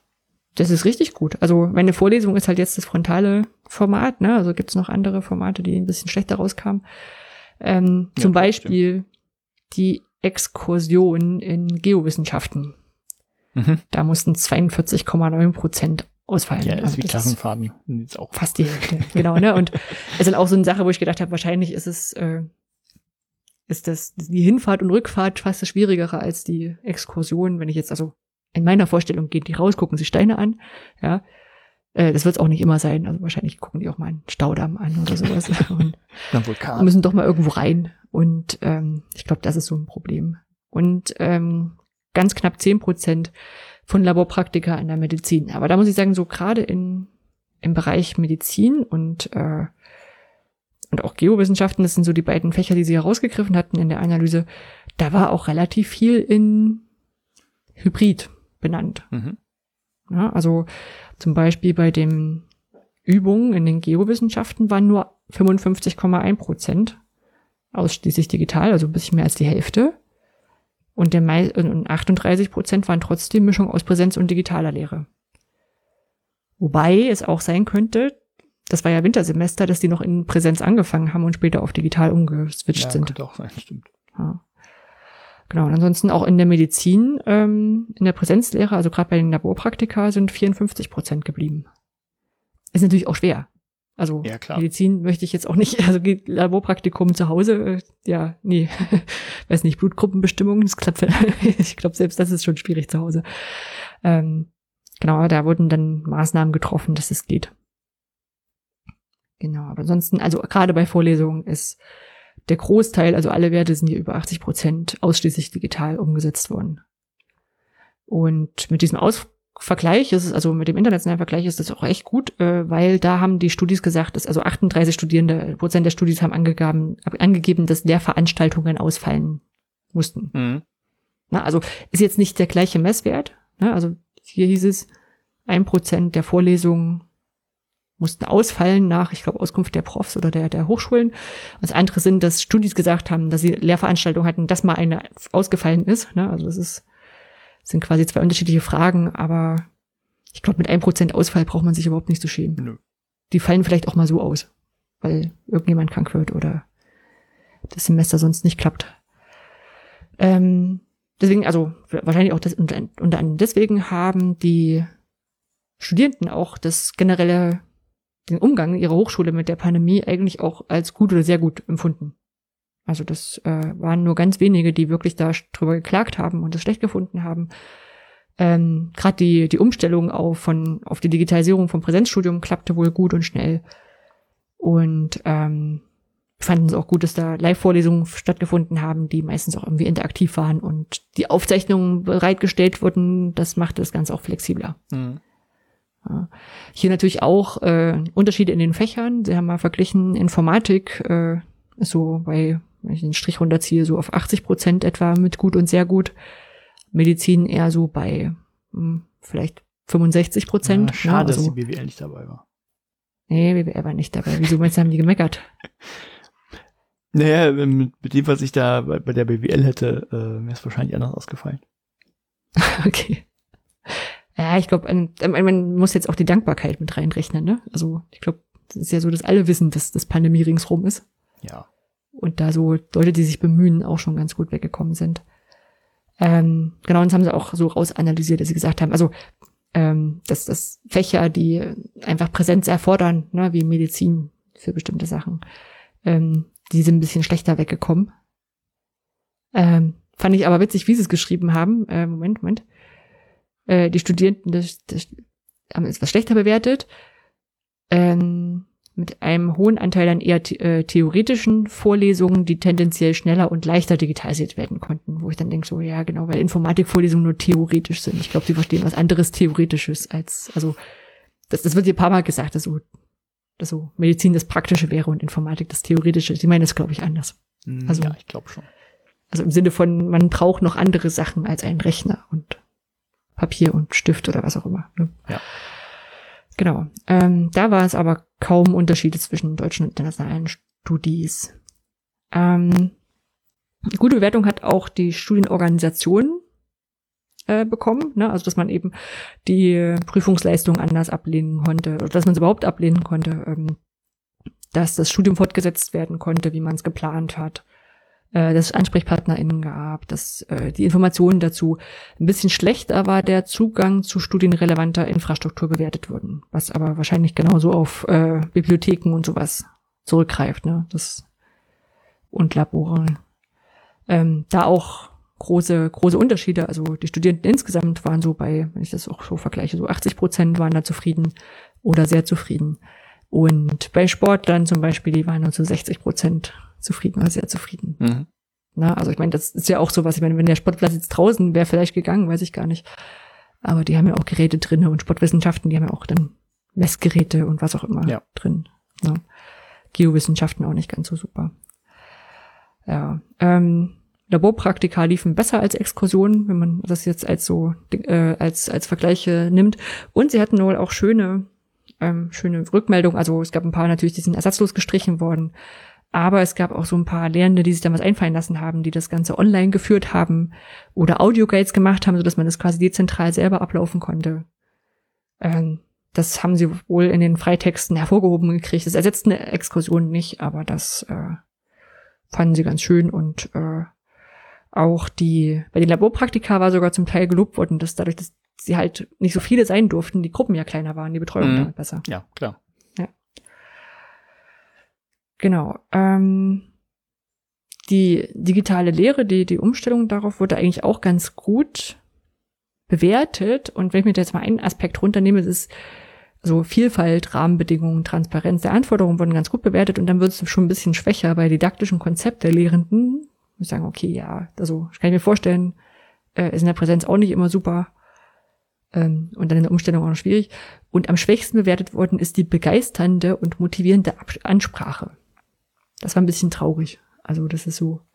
Und vor allem fand ich irgendwie traurig oder, oder bemerkenswert, dass die Professorinnen das sogar noch besser, äh, noch schlechter eingeschätzt haben als die Studis. Okay. Also die begeisternde und motivierende Ansprache. Weiß nicht, ob es Tiefstapeln ist. Weiß ich auch nicht. Oder ob das so, vielleicht auch so, wenn man, wenn man davor sitzt und nur in schwarze Bildschirme guckt, also dieses, gibt ja, ja, ja viele, nicht, die auch sagen. Genau, dass mhm. man dann nicht so begeistert ist, das würde ich nachvollziehen können. Ja, genau, und dann kommt, kommt auch keine Rückmeldung, weil man fragt, dass man Fragen hat, vielleicht schätzen es dann der, also schätzen sie die Lehrerinnen tatsächlich schlechter ein. Ja, es ist ganz spannend. Ich äh, ich glaube, ich krieg's nicht mehr ganz genau zusammen, aber im äh, BZT, ich glaube in der vorletzten Episode war auch was zu dem Thema drin, zu, zu man guckt in leere Bildschirme. Und da habe ich auch einen mhm. Kommentar lassen, weil ich das, ich hatte, ähm, ja, dann finden wir es ja wieder. ja, genau, genau. Ähm, nee, hm? da ging es um leere Bildschirme. Und äh, das sind Hochschule und Schule und, und Erwachsenenbildung, wir sind ja zwei oder drei verschiedene Paar Schuhe. Vielleicht sogar mehr hm. verschiedene Schuhe. Ähm, aber ich habe es bei meinen Sachen, ich jetzt hatte noch nicht einmal gehabt, dass jemand keine Kamera anhatte. Beziehungsweise es gab einmal den Fall, aber die Person hat gesagt, Entschuldigung, ich muss gerade einen Rechner wechseln und so weiter und so fort. Hat er voll leid getan, dass die jetzt keine Kamera anhatte. Also. Hm. Ja. Da hatte ich gemischt. Okay. Also sowohl solche, wo dann das total easy war, dass alle was anhatten, also die Kamera an. und äh, oder so einzelne dann halt gerade keine Kamera anmachen, ist auch vollkommen okay. Ähm, ich hatte aber auch so so ein paar Sachen, wo dann die Ressourcen nicht so ausgereicht haben. Ich habe durch OER-Workshop für die Schweiz gemacht. Mhm. Und die hatten ein bisschen ein Problem mit der Infrastruktur. Also die hatten auch 1400 Lehrkräfte da drauf. Also es war mit Big Blue Button. Okay. Das war schon, also da haben sich das, und am, am, nach, nach dem ersten halben Tag lief's gut, sagen wir so. Okay, aber wir hatten auch. Ähm, aber da hatte ich selbst Probleme, ja. meine, meine Kamera einzupacken. Okay. Ja. So, und dann ist halt echt schwer, dann rein sich auf den Chat zu verlassen, weil ein Headset haben sie ja meistens auch nicht oder, oder wollen nicht sprechen. Und Doch, das da, ging auch. Ich habe die, ähm, naja gut, Einzelfälle bringt es jetzt auch nicht, aber. Nee, nee, nee. nee ja, wenn ich jetzt mal höre, irgendwie, keiner macht die Kamera an, denke ich mal, hä, wieso? Machen die doch. Ja, ist vielleicht bei Jugendlichen noch mal was anderes, die dann Angst haben, dass man es mitfilmt und in irgendeine WhatsApp-Gruppe passt, aber keine Ahnung. Das gibt's tatsächlich ja. an Schulen, ja. Hm, genau. Ja, dann haben sie gefragt, wie zufrieden sie so mit den, mit den Unterstützungsstrukturen waren. Erstmal so insgesamt auch eigentlich ganz gut zufrieden. Äh, wo auf alle Fälle noch, noch, noch Luft ist, waren die mediendidaktischen Unterstützung und die internen Strukturen für Peer Learning. Das haben nun etwa die Hälfte gut bis sehr gut eingeschätzt. Ja, der kollegiale Austausch, ich meine, das ist ja auch noch alles ein bisschen schwierig. Ähm, ansonsten waren sie mit der Kommunikation insgesamt eigentlich ganz gut zufrieden. Ähm, äh, die Studierende als auch Profs und hier wieder die Profs sogar noch schlechter bewertet haben, gesagt, das Feedback könnte zuverlässiger und häufiger kommen. Mhm. Ja, und, und zwar durch die Lehrenden. Also es ist jetzt nicht so, dass die, die Profs gesagt haben, die, die, die Studierenden geben kein Feedback, sondern die Frage war nach Zuverlässigkeit und Häufigkeit mit digitalen Feedback durch Lehrende. Also vielleicht waren sie mit sich selber nicht zufrieden, weil sie es einfach nicht schaffen. Ja. Ähm, aber da waren sie sehr selbstkritisch wieder. Und ähm, ein, mehr als die Hälfte bewerteten den Austausch mit anderen Studis als, äh, nee, weniger als die Hälfte so, äh, als sehr gut oder gut.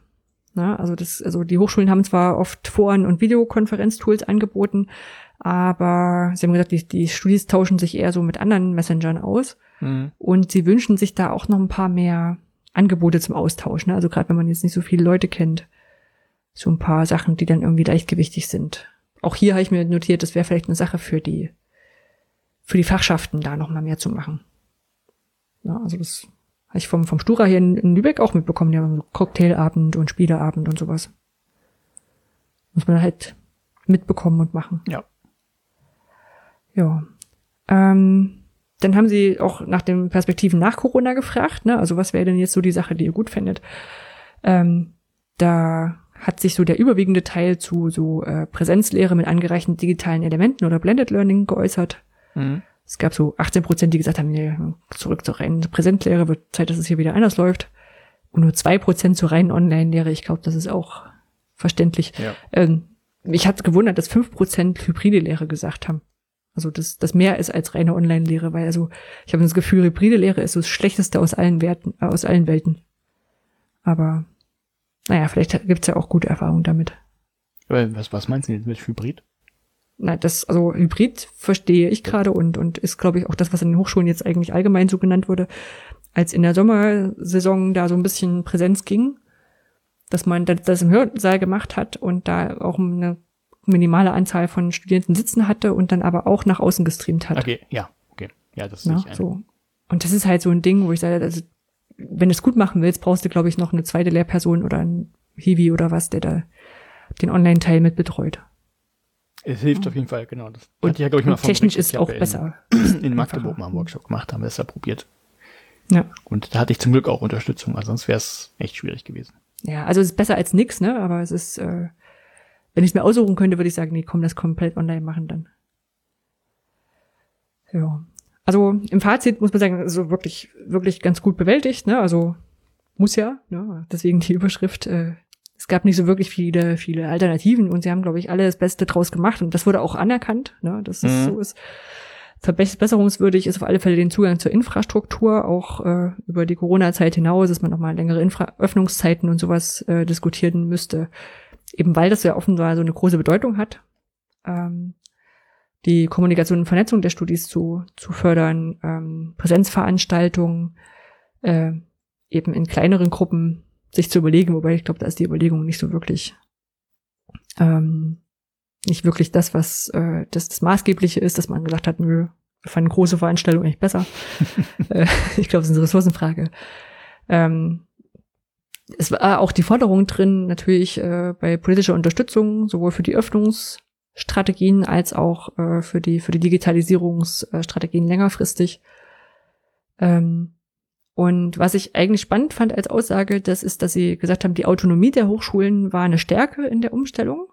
Das glaube ich auch. Ne? Also mhm. die konnten halt vor Ort besser sagen, okay, bei uns klappt das und das und wir haben die Systeme und wie können wir so nutzen. Und hier können wir noch was aufstocken. Und haben gesagt, es klappte dadurch auch besser als an den Schulen. Und das fand ich einen spannenden Punkt. Mhm. Dass die, die Schulen natürlich immer zentral warten müssen, was das Land sagt. Oder die, der Schulträger, wahrscheinlich beide noch was unterschiedliches. Und die Hochschulen dann doch relativ viel machen konnten. Das ist das, ähm, plus die, also die Geldausstattung. Also nicht nur das, mhm. das machen können und ja. nicht müssen, die Geldausstattung ist halt auch größer. Ja, ja, genau. Also, also Geld bei, bei Lehrstühlen, übersetzt im Personal. Ja, gut, ja. Maschinenbau hast du gesagt, war nicht dabei. Die haben ja häufig dann eben viele Drittmittel. Die kaufen dann halt noch schnell irgendeinen Satz Software oder sonst irgendwas, wenn es sein mhm. muss. Und dann ja, ja, und du hast halt auch so Infrastruktur, die per se schon von Leuten geregelt wird, ne? Also ja, ja, klar. ich weiß gar nicht, wie groß unser Rechenzentrum ist, aber Personal. Genau, aber irgendwie so, keine Ahnung, 20, 30 Leute sind das mindestens im Rechenzentrum bei uns und wir sind in Lübeck eine kleine Hochschule. Mhm. Ja, da können Schulen, da fangen die an zu weiden, wenn die das hören. ja, genau. Ähm, haben wir auch schon gesagt, okay, welche, welche, was wir auf alle Fälle auch machen müssten, so, okay, zu gucken, welche Lessons learned können wir denn in Präsenzbetrieb mit übernehmen, ne, die Formate nicht gegeneinander auszuspielen. Ne? Also mhm. Also es geht jetzt nicht darum zu sagen, okay, das war besser, das war schlechter, sondern zu gucken, welche, welche Lehrstrategien können wir denn durchsetzen. Was ist denn der Mehrwert von Präsenz? Das stand wirklich drin. Der Mehrwert von Präsenz und digital, ne, so was ist so das, was man übernehmen muss, das ja, das war ja das, was mich am Anfang immer so genervt hat, wenn die alle gesagt haben, ja, wir wollen Präsenzlehre wieder haben und ich mit Augen gerollert habe und gesagt, ja klar, damit ihr euch dann wieder vorne hinstellen könnt und euer Monolog halten könnt, dafür mhm. brauche ich das nicht. Ne? Also dann wirklich so die, den Mehrwert, auch wenn man sich so gerne sagt, dann auch zu nutzen, dass wirklich mal alle an einem Ort sind. Ähm, ja, dass man die unterschiedliche Situation der Fächer berücksichtigen muss, ne, dass halt in einigen halt schlechter geht. Ja, klar. Die Lehrenden zu unterstützen, sich auszutauschen und äh, mediendidaktischen ähm, Weiterbildung und Instructional DesignerInnen soll man, soll man einstellen, stand da. Das ist auch eine gute Forderung. Und ähm, natürlich auch längerfristig zu gucken, welche Kooperationen kann man über die Hochschulen hinweg für Online-Angebote und Supportstrukturen finden. Mhm. Ja, genau. Das war das. Ja, spannend, muss ja, ne? Und genau. Und ich habe gerade, also ich habe ja ein so ein Dokument, wo ich meine Notizen mache für die Paper und habe festgestellt, das letzte hieß mach mal, äh, nee, mal mal. Und jetzt muss mal. Äh, muss ja. Also ich, ich, ich neige zu zwei Worttiteln. mal mal muss ja. Ja. Gut. Gut, dann gucken wir in die Fundgrube. Da kannst du gleich direkt weitermachen, denn was, das erste, was hier steht, das sagt mir überhaupt nichts. Ach, genau. Und zwar, ähm, Fundgrube packen wir immer alles rein, was so, was so übrig bleibt, was uns über den Weg läuft und was wir witzig finden und, also ich in meinem Fall auch, was ich vielleicht mal noch, noch brauche und dann weiß, wir haben im Podcast drüber gesprochen. Das erste sind, äh, heißt Open Discourse, ist ein Angebot, das habe ich mir vergessen aufzuschreiben, von, ähm, das weiß ich nicht mehr. Da egal. Also auf alle Fälle eine große Datenbank, wo äh, die Reden aus dem äh, aus dem Bundestag drin sind. Mhm, und zwar seit 1949. Und die kann man alle durchsuchen. Mhm. Das ist toll, ne? Also wenn man immer wissen wollte, wann denn von Pferden oder von Brücken oder was auch immer in, äh, in, den, in den Bundestag mal gesprochen wurde, dann kann man das da suchen. Ja, ich habe es gerade offen. Ja. Von OER zum Beispiel. Und seit wann? Ja. Mhm. Hm, das ist spannend. Fand ich ein, ein sehr spannendes Tool. Kann man sie bestimmt auch in Unterrichtssettings einsetzen. Oder wenn man mal noch so, ein, so eine Wichtigkeit von irgendwas betonen möchte. Das ist spannend. Oh. Das ist tatsächlich spannend. Mhm. Also von OER hat, glaube ich, erstmals äh, Saskia Esken gesprochen. Überrascht einen auch nicht ja, so cool. wirklich. Ja. Oh ja, da werde ich später nochmal gucken. Ja. Gut, dann hatten wir noch äh, Connected Papers.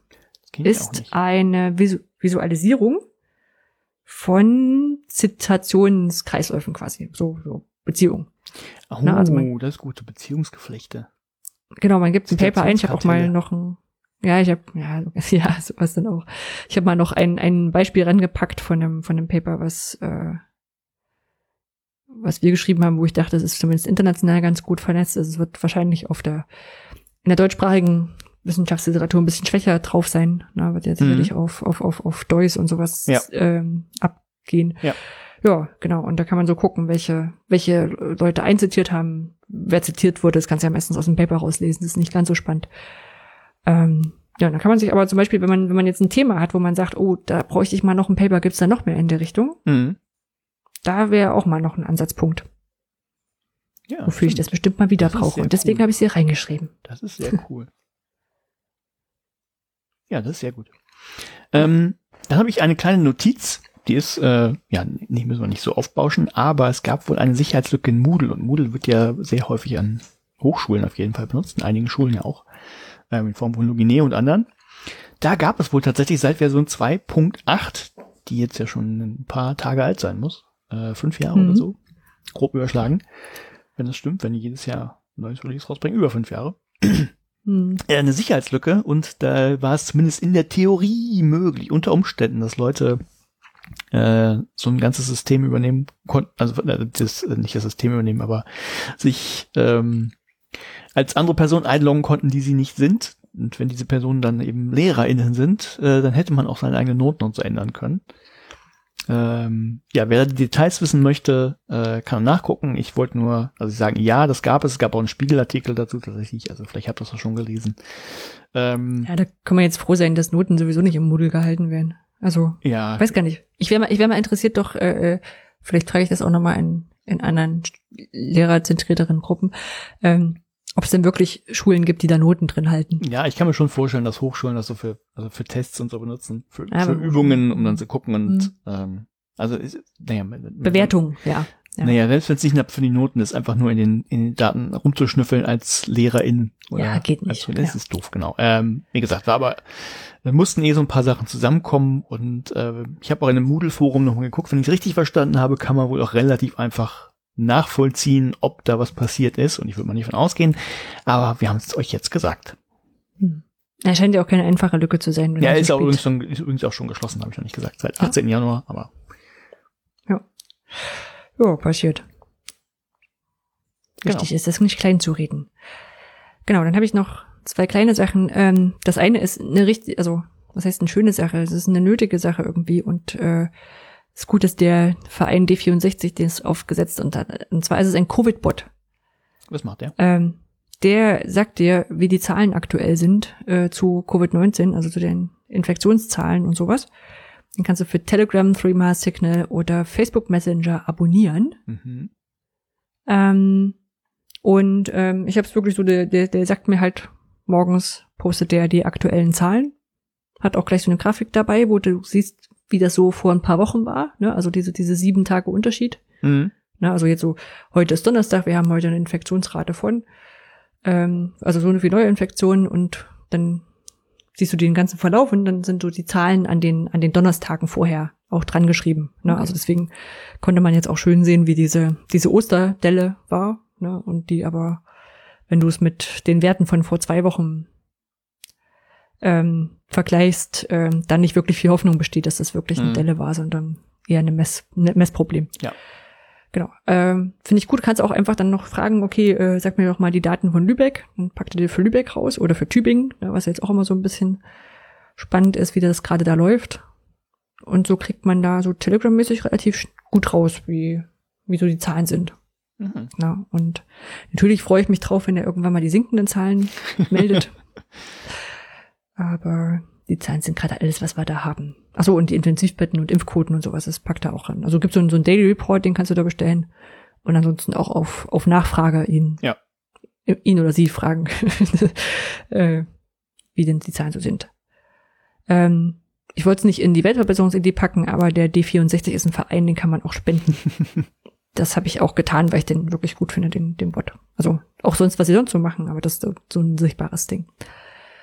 Und dann noch eine kleine Sache, die ich im Newsletter von Nele Hirsch gefunden habe, ähm, die sonst auch unsere Fundgruppen mitfüllt, heißt Minipol.co und es ist einfach ein ganz kleines Tool, mit dem man mal eine kleine Umfrage machen kann. So, ich sag mal so Etherpad-mäßig, ne, man baut eine Umfrage, mhm. kriegt ein Ding, schickt ihn rum und kann dann die Ergebnisse ablesen. Offenes Tool, ohne dass man da groß was machen muss. Das ist doch gut. Immer gut. Ja. Genau. Dann kommen wir so in in Richtung Politik, also in den Politikteil, mhm. auch wenn es eher ist so eine Mischung aus Fundgrube. Wir können wir auch sehr nicht geheim. Wir haben es aus der Fundgrube in den Bereich Politik gepackt. Ähm, es geht nämlich um einen Blogbeitrag von Matthias Andrasch. Hallo Matthias, wenn du uns zuhörst. Du bist gefeatured. ähm, der ist auch nicht, der ist jetzt auch schon ein paar Tage alt. Der ist vom 10. März. Da hat Matthias noch mal so ein paar Gedanken zu OER und Lizenzen niedergeschrieben und was das ähm, den Leuten schwierig macht, OER zu benutzen, so mit Richtung Blick auf Lizenzen. Und da zum Beispiel überlegt, okay, ähm, wäre jetzt zum Beispiel die Pixabay-Lizenz nicht viel einfacher als die OER, also die, die Creative Commons-Lizenzen und äh, so ein paar andere Sachen. Und wir haben uns da ein bisschen zu ausgetauscht. Ähm, also weil ich nicht weiß, ob es echt an der Lizenz hängt, ob man jetzt wirklich noch eine neue Lizenz bräuchte, auch wenn die jetzt nicht konkret für den Bildungsbereich zugeschnitten waren. Ähm, ähm, ja, und Matthias hat auch selber dann äh, zwischendurch mal in den Kommentaren klargestellt, es, es kann auch noch was ganz anderes geben, was jetzt keine neue Lizenz ist, ne, nur weil äh, das Thema halt den Leuten echt irgendwie immer noch Bauchschmerzen bereitet. Ob es was Neues gebe. Falls ihr da bessere Ideen habt, was man noch machen kann, dann lest euch das mal durch und guckt mal rein. Ich bin da, ich bin da leider nicht für äh, so für geeignet. für ich dann einfach irgendwann genervt bin von dem ganzen, wir brauchen noch eine Lizenz. Und was ist denn mit der Ausnahme? Aber ich will nicht, dass PolitikerInnen das benutzen. Und ich Ja, ja, ja, was ja. soll denn das? Ja, also ja, ich fand die, die Überlegung auch gut, dass einfach, also, dass natürlich irgendwie die Lizenzen sind ja so ein, also so ein Nerd-Kram, Nerd, ne? ähm, aber das äh, zu sagen, okay, kriegt man vielleicht noch eine Lösung hin, die einfacher ist. Ich muss sagen, ich bin prinzipiell dafür Sachen offen, aber ich glaube es einfach nicht mehr. Ne? Also OER diskutieren wir seit, ich glaube, die UNESCO, oh, die UNESCO-Definition wird nächstes Jahr 20 Jahre alt. 2002 Ja, ne, ich, glaube ja schon, es ginge einfacher, aber das hängt dann halt an den Menschen. Also ich habe das auch da geschrieben, ich habe geschrieben, lasst doch mal einfach euer Ego weg und dann gebt es unter CC0 raus. Und ja, dann kann es passieren, dass irgendwer tatsächlich mit, was weiß ich, eurem Lückentext irgendwie Geld verdient. Oder ja, es kann sein, dass der die AfD das irgendwann benutzt, aber dann gibt es auch rechtliche Handhabe noch. Also die Ja, Wahrscheinlichkeit gibt's ist nicht so groß und nur weil ihr da irgendwie so diffuse Befürchtungen habt, meine Güte. Schraubt das Ja. Ego weg, CC0 und fertig. Macht's allen einfacher. Ja, aber das sind dann schon Diskussionen, glaube ich, Ja, die schon, ich weiß, also die schon Die fortgeschritten. wollte ich nicht führen, weil das, ja, dann kommt genau. aber noch, ah, man kommt dann mal, ja, aber Ausnahme Ja, hier, ich glaube, und es ist Ausnahme so- da so- und, und die bösen großen Firmen. dass das ist Matthias sich, also so habe ich auch seinen Blog einfach verstanden, so die, die Vermittlung einfacher wünscht. Ne? Also bei der Pixabay-Lizenz steht ja einfach, das darfst du, das darfst du nicht. Ja, auch da es liegt ein echter Lizenztext noch drunter bei die, die Ja, das CC-Dinger stimmt. gibt's auch in kurz. Also Das stimmt. Ja. Ja. Hm. Ja, ich, ich glaube einfach, also deswegen habe ich das vorhin mit der Zeit gemacht. Ich glaube einfach, dass wir nach so langer Zeit äh, nichts Besseres finden werden. Da bin ich pessimistisch. Also wenn sich das Urheberrecht nicht ringsrum ändert und wir deswegen Das, vielleicht was genau, das ist, können. das ist eigentlich, das wäre, glaube ich, das, das Sinnvollere. hm. Also die, die CC-Lizenzen waren ja nicht als großer Wurf geplant, so jetzt revolutionieren wir es und haben wir die super coole Lösung, sondern einfach eher als Krücke, mit der es doch auch ein bisschen besser geht vielleicht. Ja. Und äh, ja, mehr ist das nicht. Ja, das stimmt. Aber ich, ich weiß schon, was du meinst, auch mit den, ähm, na, dass dann, dann häufig so kommt, so, na, aber kann man nicht irgendwie eine Lizenz für Bildungszwecke, dass es dafür frei ist und so, ne? Und dann, Ja. Das ist und man so, wieder- dass niemand das Geld so damit verdienen NC, kann. NC, nee, NC, äh, ach so, hat Nebenwirkungen. Ja, nee, ähm, Ja. nee, für die wollte ich es doch zulassen, weil, weißt du, dann hast du aber, dann machst du noch drei Sublizenzen und dann hast du noch hier wieder eine Ausnahme. Dann hast du irgendwas wie das deutsche Steuersystem irgendwann. Da bin ich halt Mhm. allergisch und habe ich dann Matthias irgendwann gesagt. Ich finde das gut, dass er sich darüber Gedanken macht und wenn da jemand Bock hat zu diskutieren, äh, auch, auch ich bin einfach zu, weiß ich nicht, ich kann das nicht. Ich kann das nicht. ja, und, und wie gesagt, er hat ja auch direkt diesen, diesen passenden, äh, XKCD-Comic. Ja, ja. Ne, das ist ja so, lass uns doch mal über Standards reden, es gibt so viele. Und dann hat man noch einen Standard mehr und hat überhaupt nichts geschafft. Ähm, also, das, das stimmt natürlich, aber ja, ich glaube, einfach das Grundding ist falsch drunter. Hm. Und, und genau, und, und auch so diese, diese, in Anführungszeichen Überraschung, ich weiß gar nicht, wo wir das mal hatten. Also ich meine, irgendwie mich erinnern können, können von irgendeiner Bilderdatenbank konntest du direkt Fotodrucke oder sowas bestellen. Äh, das war Ja, die Flickr. hatten das ange Flickr, genau. und da war, da war damals auch eine Diskussion drum, dass es das doch doof ist. Und denkst so, hä? Ihr habt doch euer Werk da freigegeben. Ja. Ja, das, ja. Also, ich verstehe ja sogar die Gedankengänge dann zu sagen, okay, NC und, ne, so, so, niemand soll damit Geld verdienen Ja, na, können, wobei ja, na, ich die, der verstehe es auch, Gedanke, aber- ja. Das, das fände ich jetzt nur schlimm, wenn mir dadurch Geld weggenommen wird. Ja, ich, nee, ich glaube, dass so, dass der Gedanke, den, den Gedanken würde ich nicht mehr unterstellen, sondern dass du sagst so, ich habe jetzt was freigestellt und jemand anders nimmt jem, nimmt einer dritten Person Geld ab dafür. Ich glaube, das ist so das Verwerfliche daran. Oder das, das was so im Kopf Ja, aber deine Lösung vorkommt. ist ja nicht weg. Nee, das stimmt. Die gibt's ja das auch. ist ja, Also, genau, und die muss ja, noch ist- referenziert ist werden. doof, aber du, du, weiß ich nicht. Ja. Ja. Also, ja, gut, ich, äh, Vielleicht mache ich es mir ein bisschen das- einfach, aber ja, die, die, Ja, die, Lösung ist nicht weg und wenn, Ja, Leute nicht ich- besser suchen, ja, Ja. Wenn du, wenn du Sand am Strand kaufen kannst, ne? ja. Ähm, ja, aber die, ähm, ja, ich glaube auch, auch nicht, dass wir was Besseres kriegen und auch in der, in der Darstellung wahrscheinlich schwierig, solange die gleichen Regeln dahinter sitzen. Und ja, und ich bin wahrscheinlich auch genau wie du zu lange dabei und zu sagen, naja, also wenn man das eine Weile sich überlegt, dann ist es gar nicht so schwer. Das ist aber, kann ich glaube ich nicht mehr einschätzen. Nee, wahrscheinlich bin ich dann auch, ja. Mhm. Ja.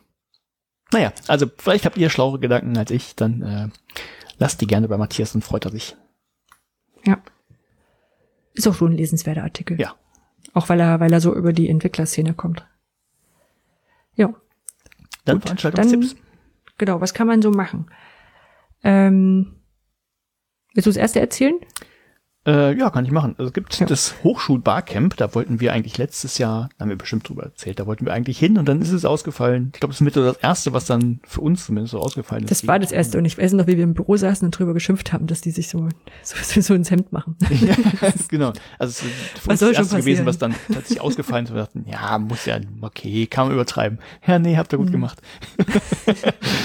Ich kann es Ähm, voll nachvollziehen.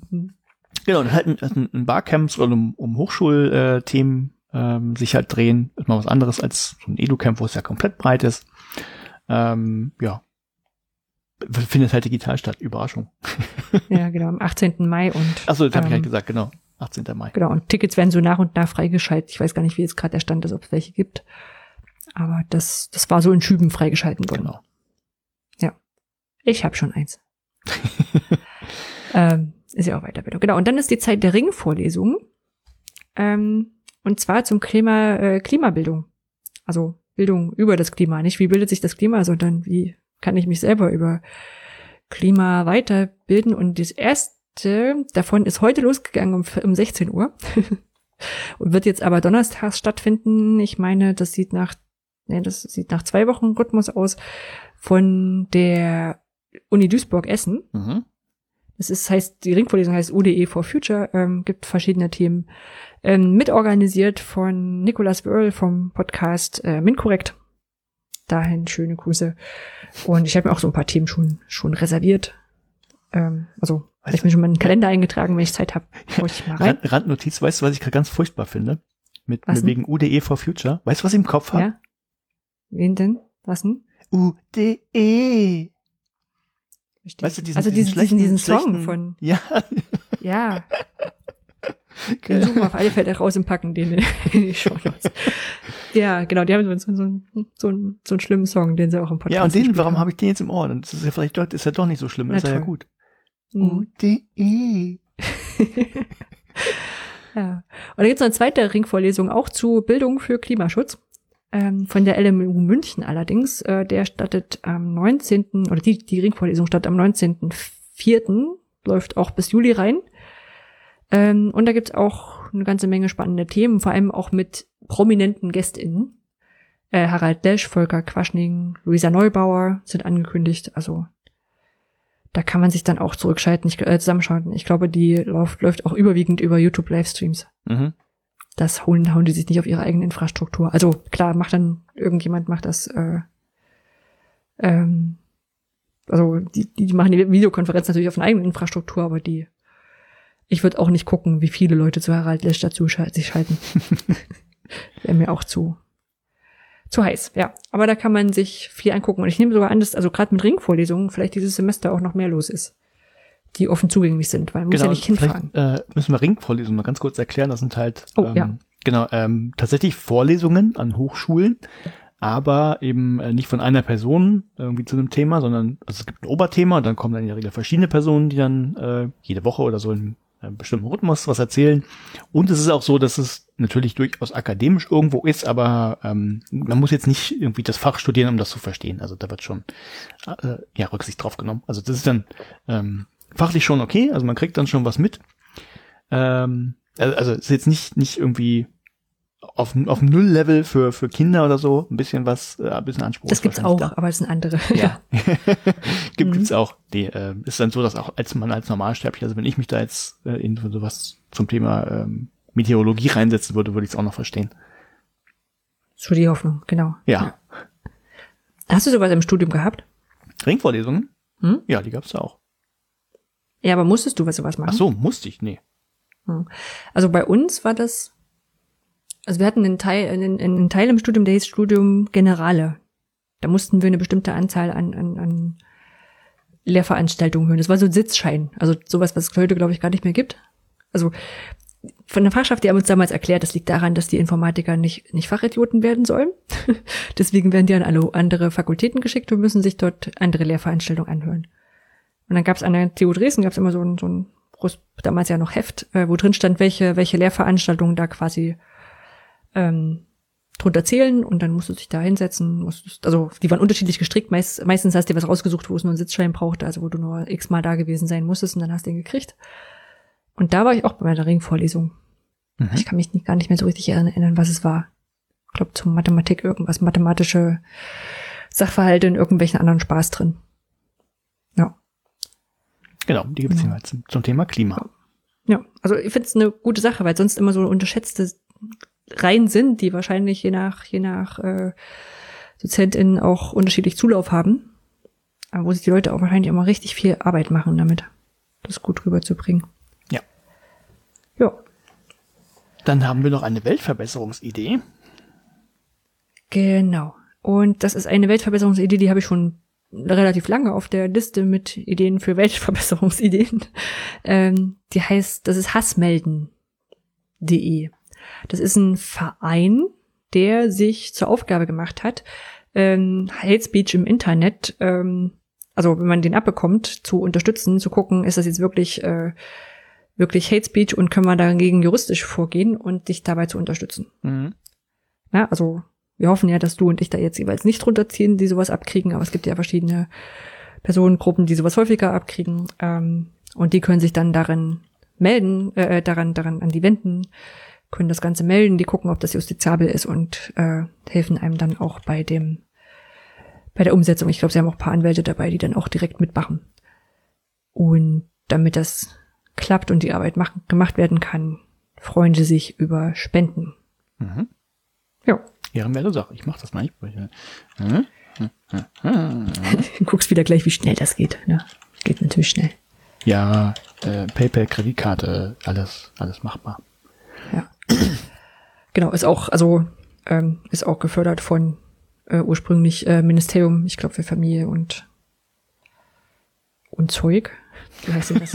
Das Familienministerium ist immer Gedöns so eine, hat ein äh, früherer Kanzler gesagt. Ja, nee, ach nee, Justiz und Verbraucherschutz sogar. Nee, empfohlen vom, vom, vom Bundesministerium für, für, für Justiz und Verbraucherschutz und äh, die Generalstaatsanwaltschaft Frankfurt am Main ist Kooperationspartner. Okay. Und das hessische äh, Ministerium für Justiz. Also scheint aus dem hessischen Raum zu kommen ursprünglich. Ja, ähm, habe jetzt Strukturförderung betrieben und dann genau. von Hamburg was nach Hessen geschickt. Das ist eine gute Sache. So. Dann sind okay. wir am Ende, ne? Sind wir durch. Boah. Wie, wie lange haben wir so. denn heute? Oh, wir werden immer schneller, Anja. Ist das ein gutes oder ein ja. schlechtes Zeichen? Ich glaube, das ist gut. also, also ich glaube, dass man, dass man, also dass wir bei den Papern tatsächlich Zeiten dabei hatten, wo wir ein bisschen überzogen haben. Und ja. Man in der gleichen Zeit hätte das Paper lesen können. Ja, wahrscheinlich. Aber vielleicht kriegen wir das mit dem Zusammenfassen immer ich glaub, besser. Ich glaube, die Anfangsteile sind jetzt auch ein bisschen kürzer, weil einfach nicht. Ja, stimmt. Du bist ja nicht mehr in Norwegen. Also da war ja noch, ja. noch waren ja noch ganz andere Themen dabei. Ja, ja und auch so passiert ja. jetzt nicht so viel. Das stimmt auch. Naja. Naja. Na gut. Na gut, wir hoffen, euch hat's gefallen. Genau. Bis zum nächsten Mal. Schaut wieder Wascht rein. euch die Hände. Ciao. Tschüss.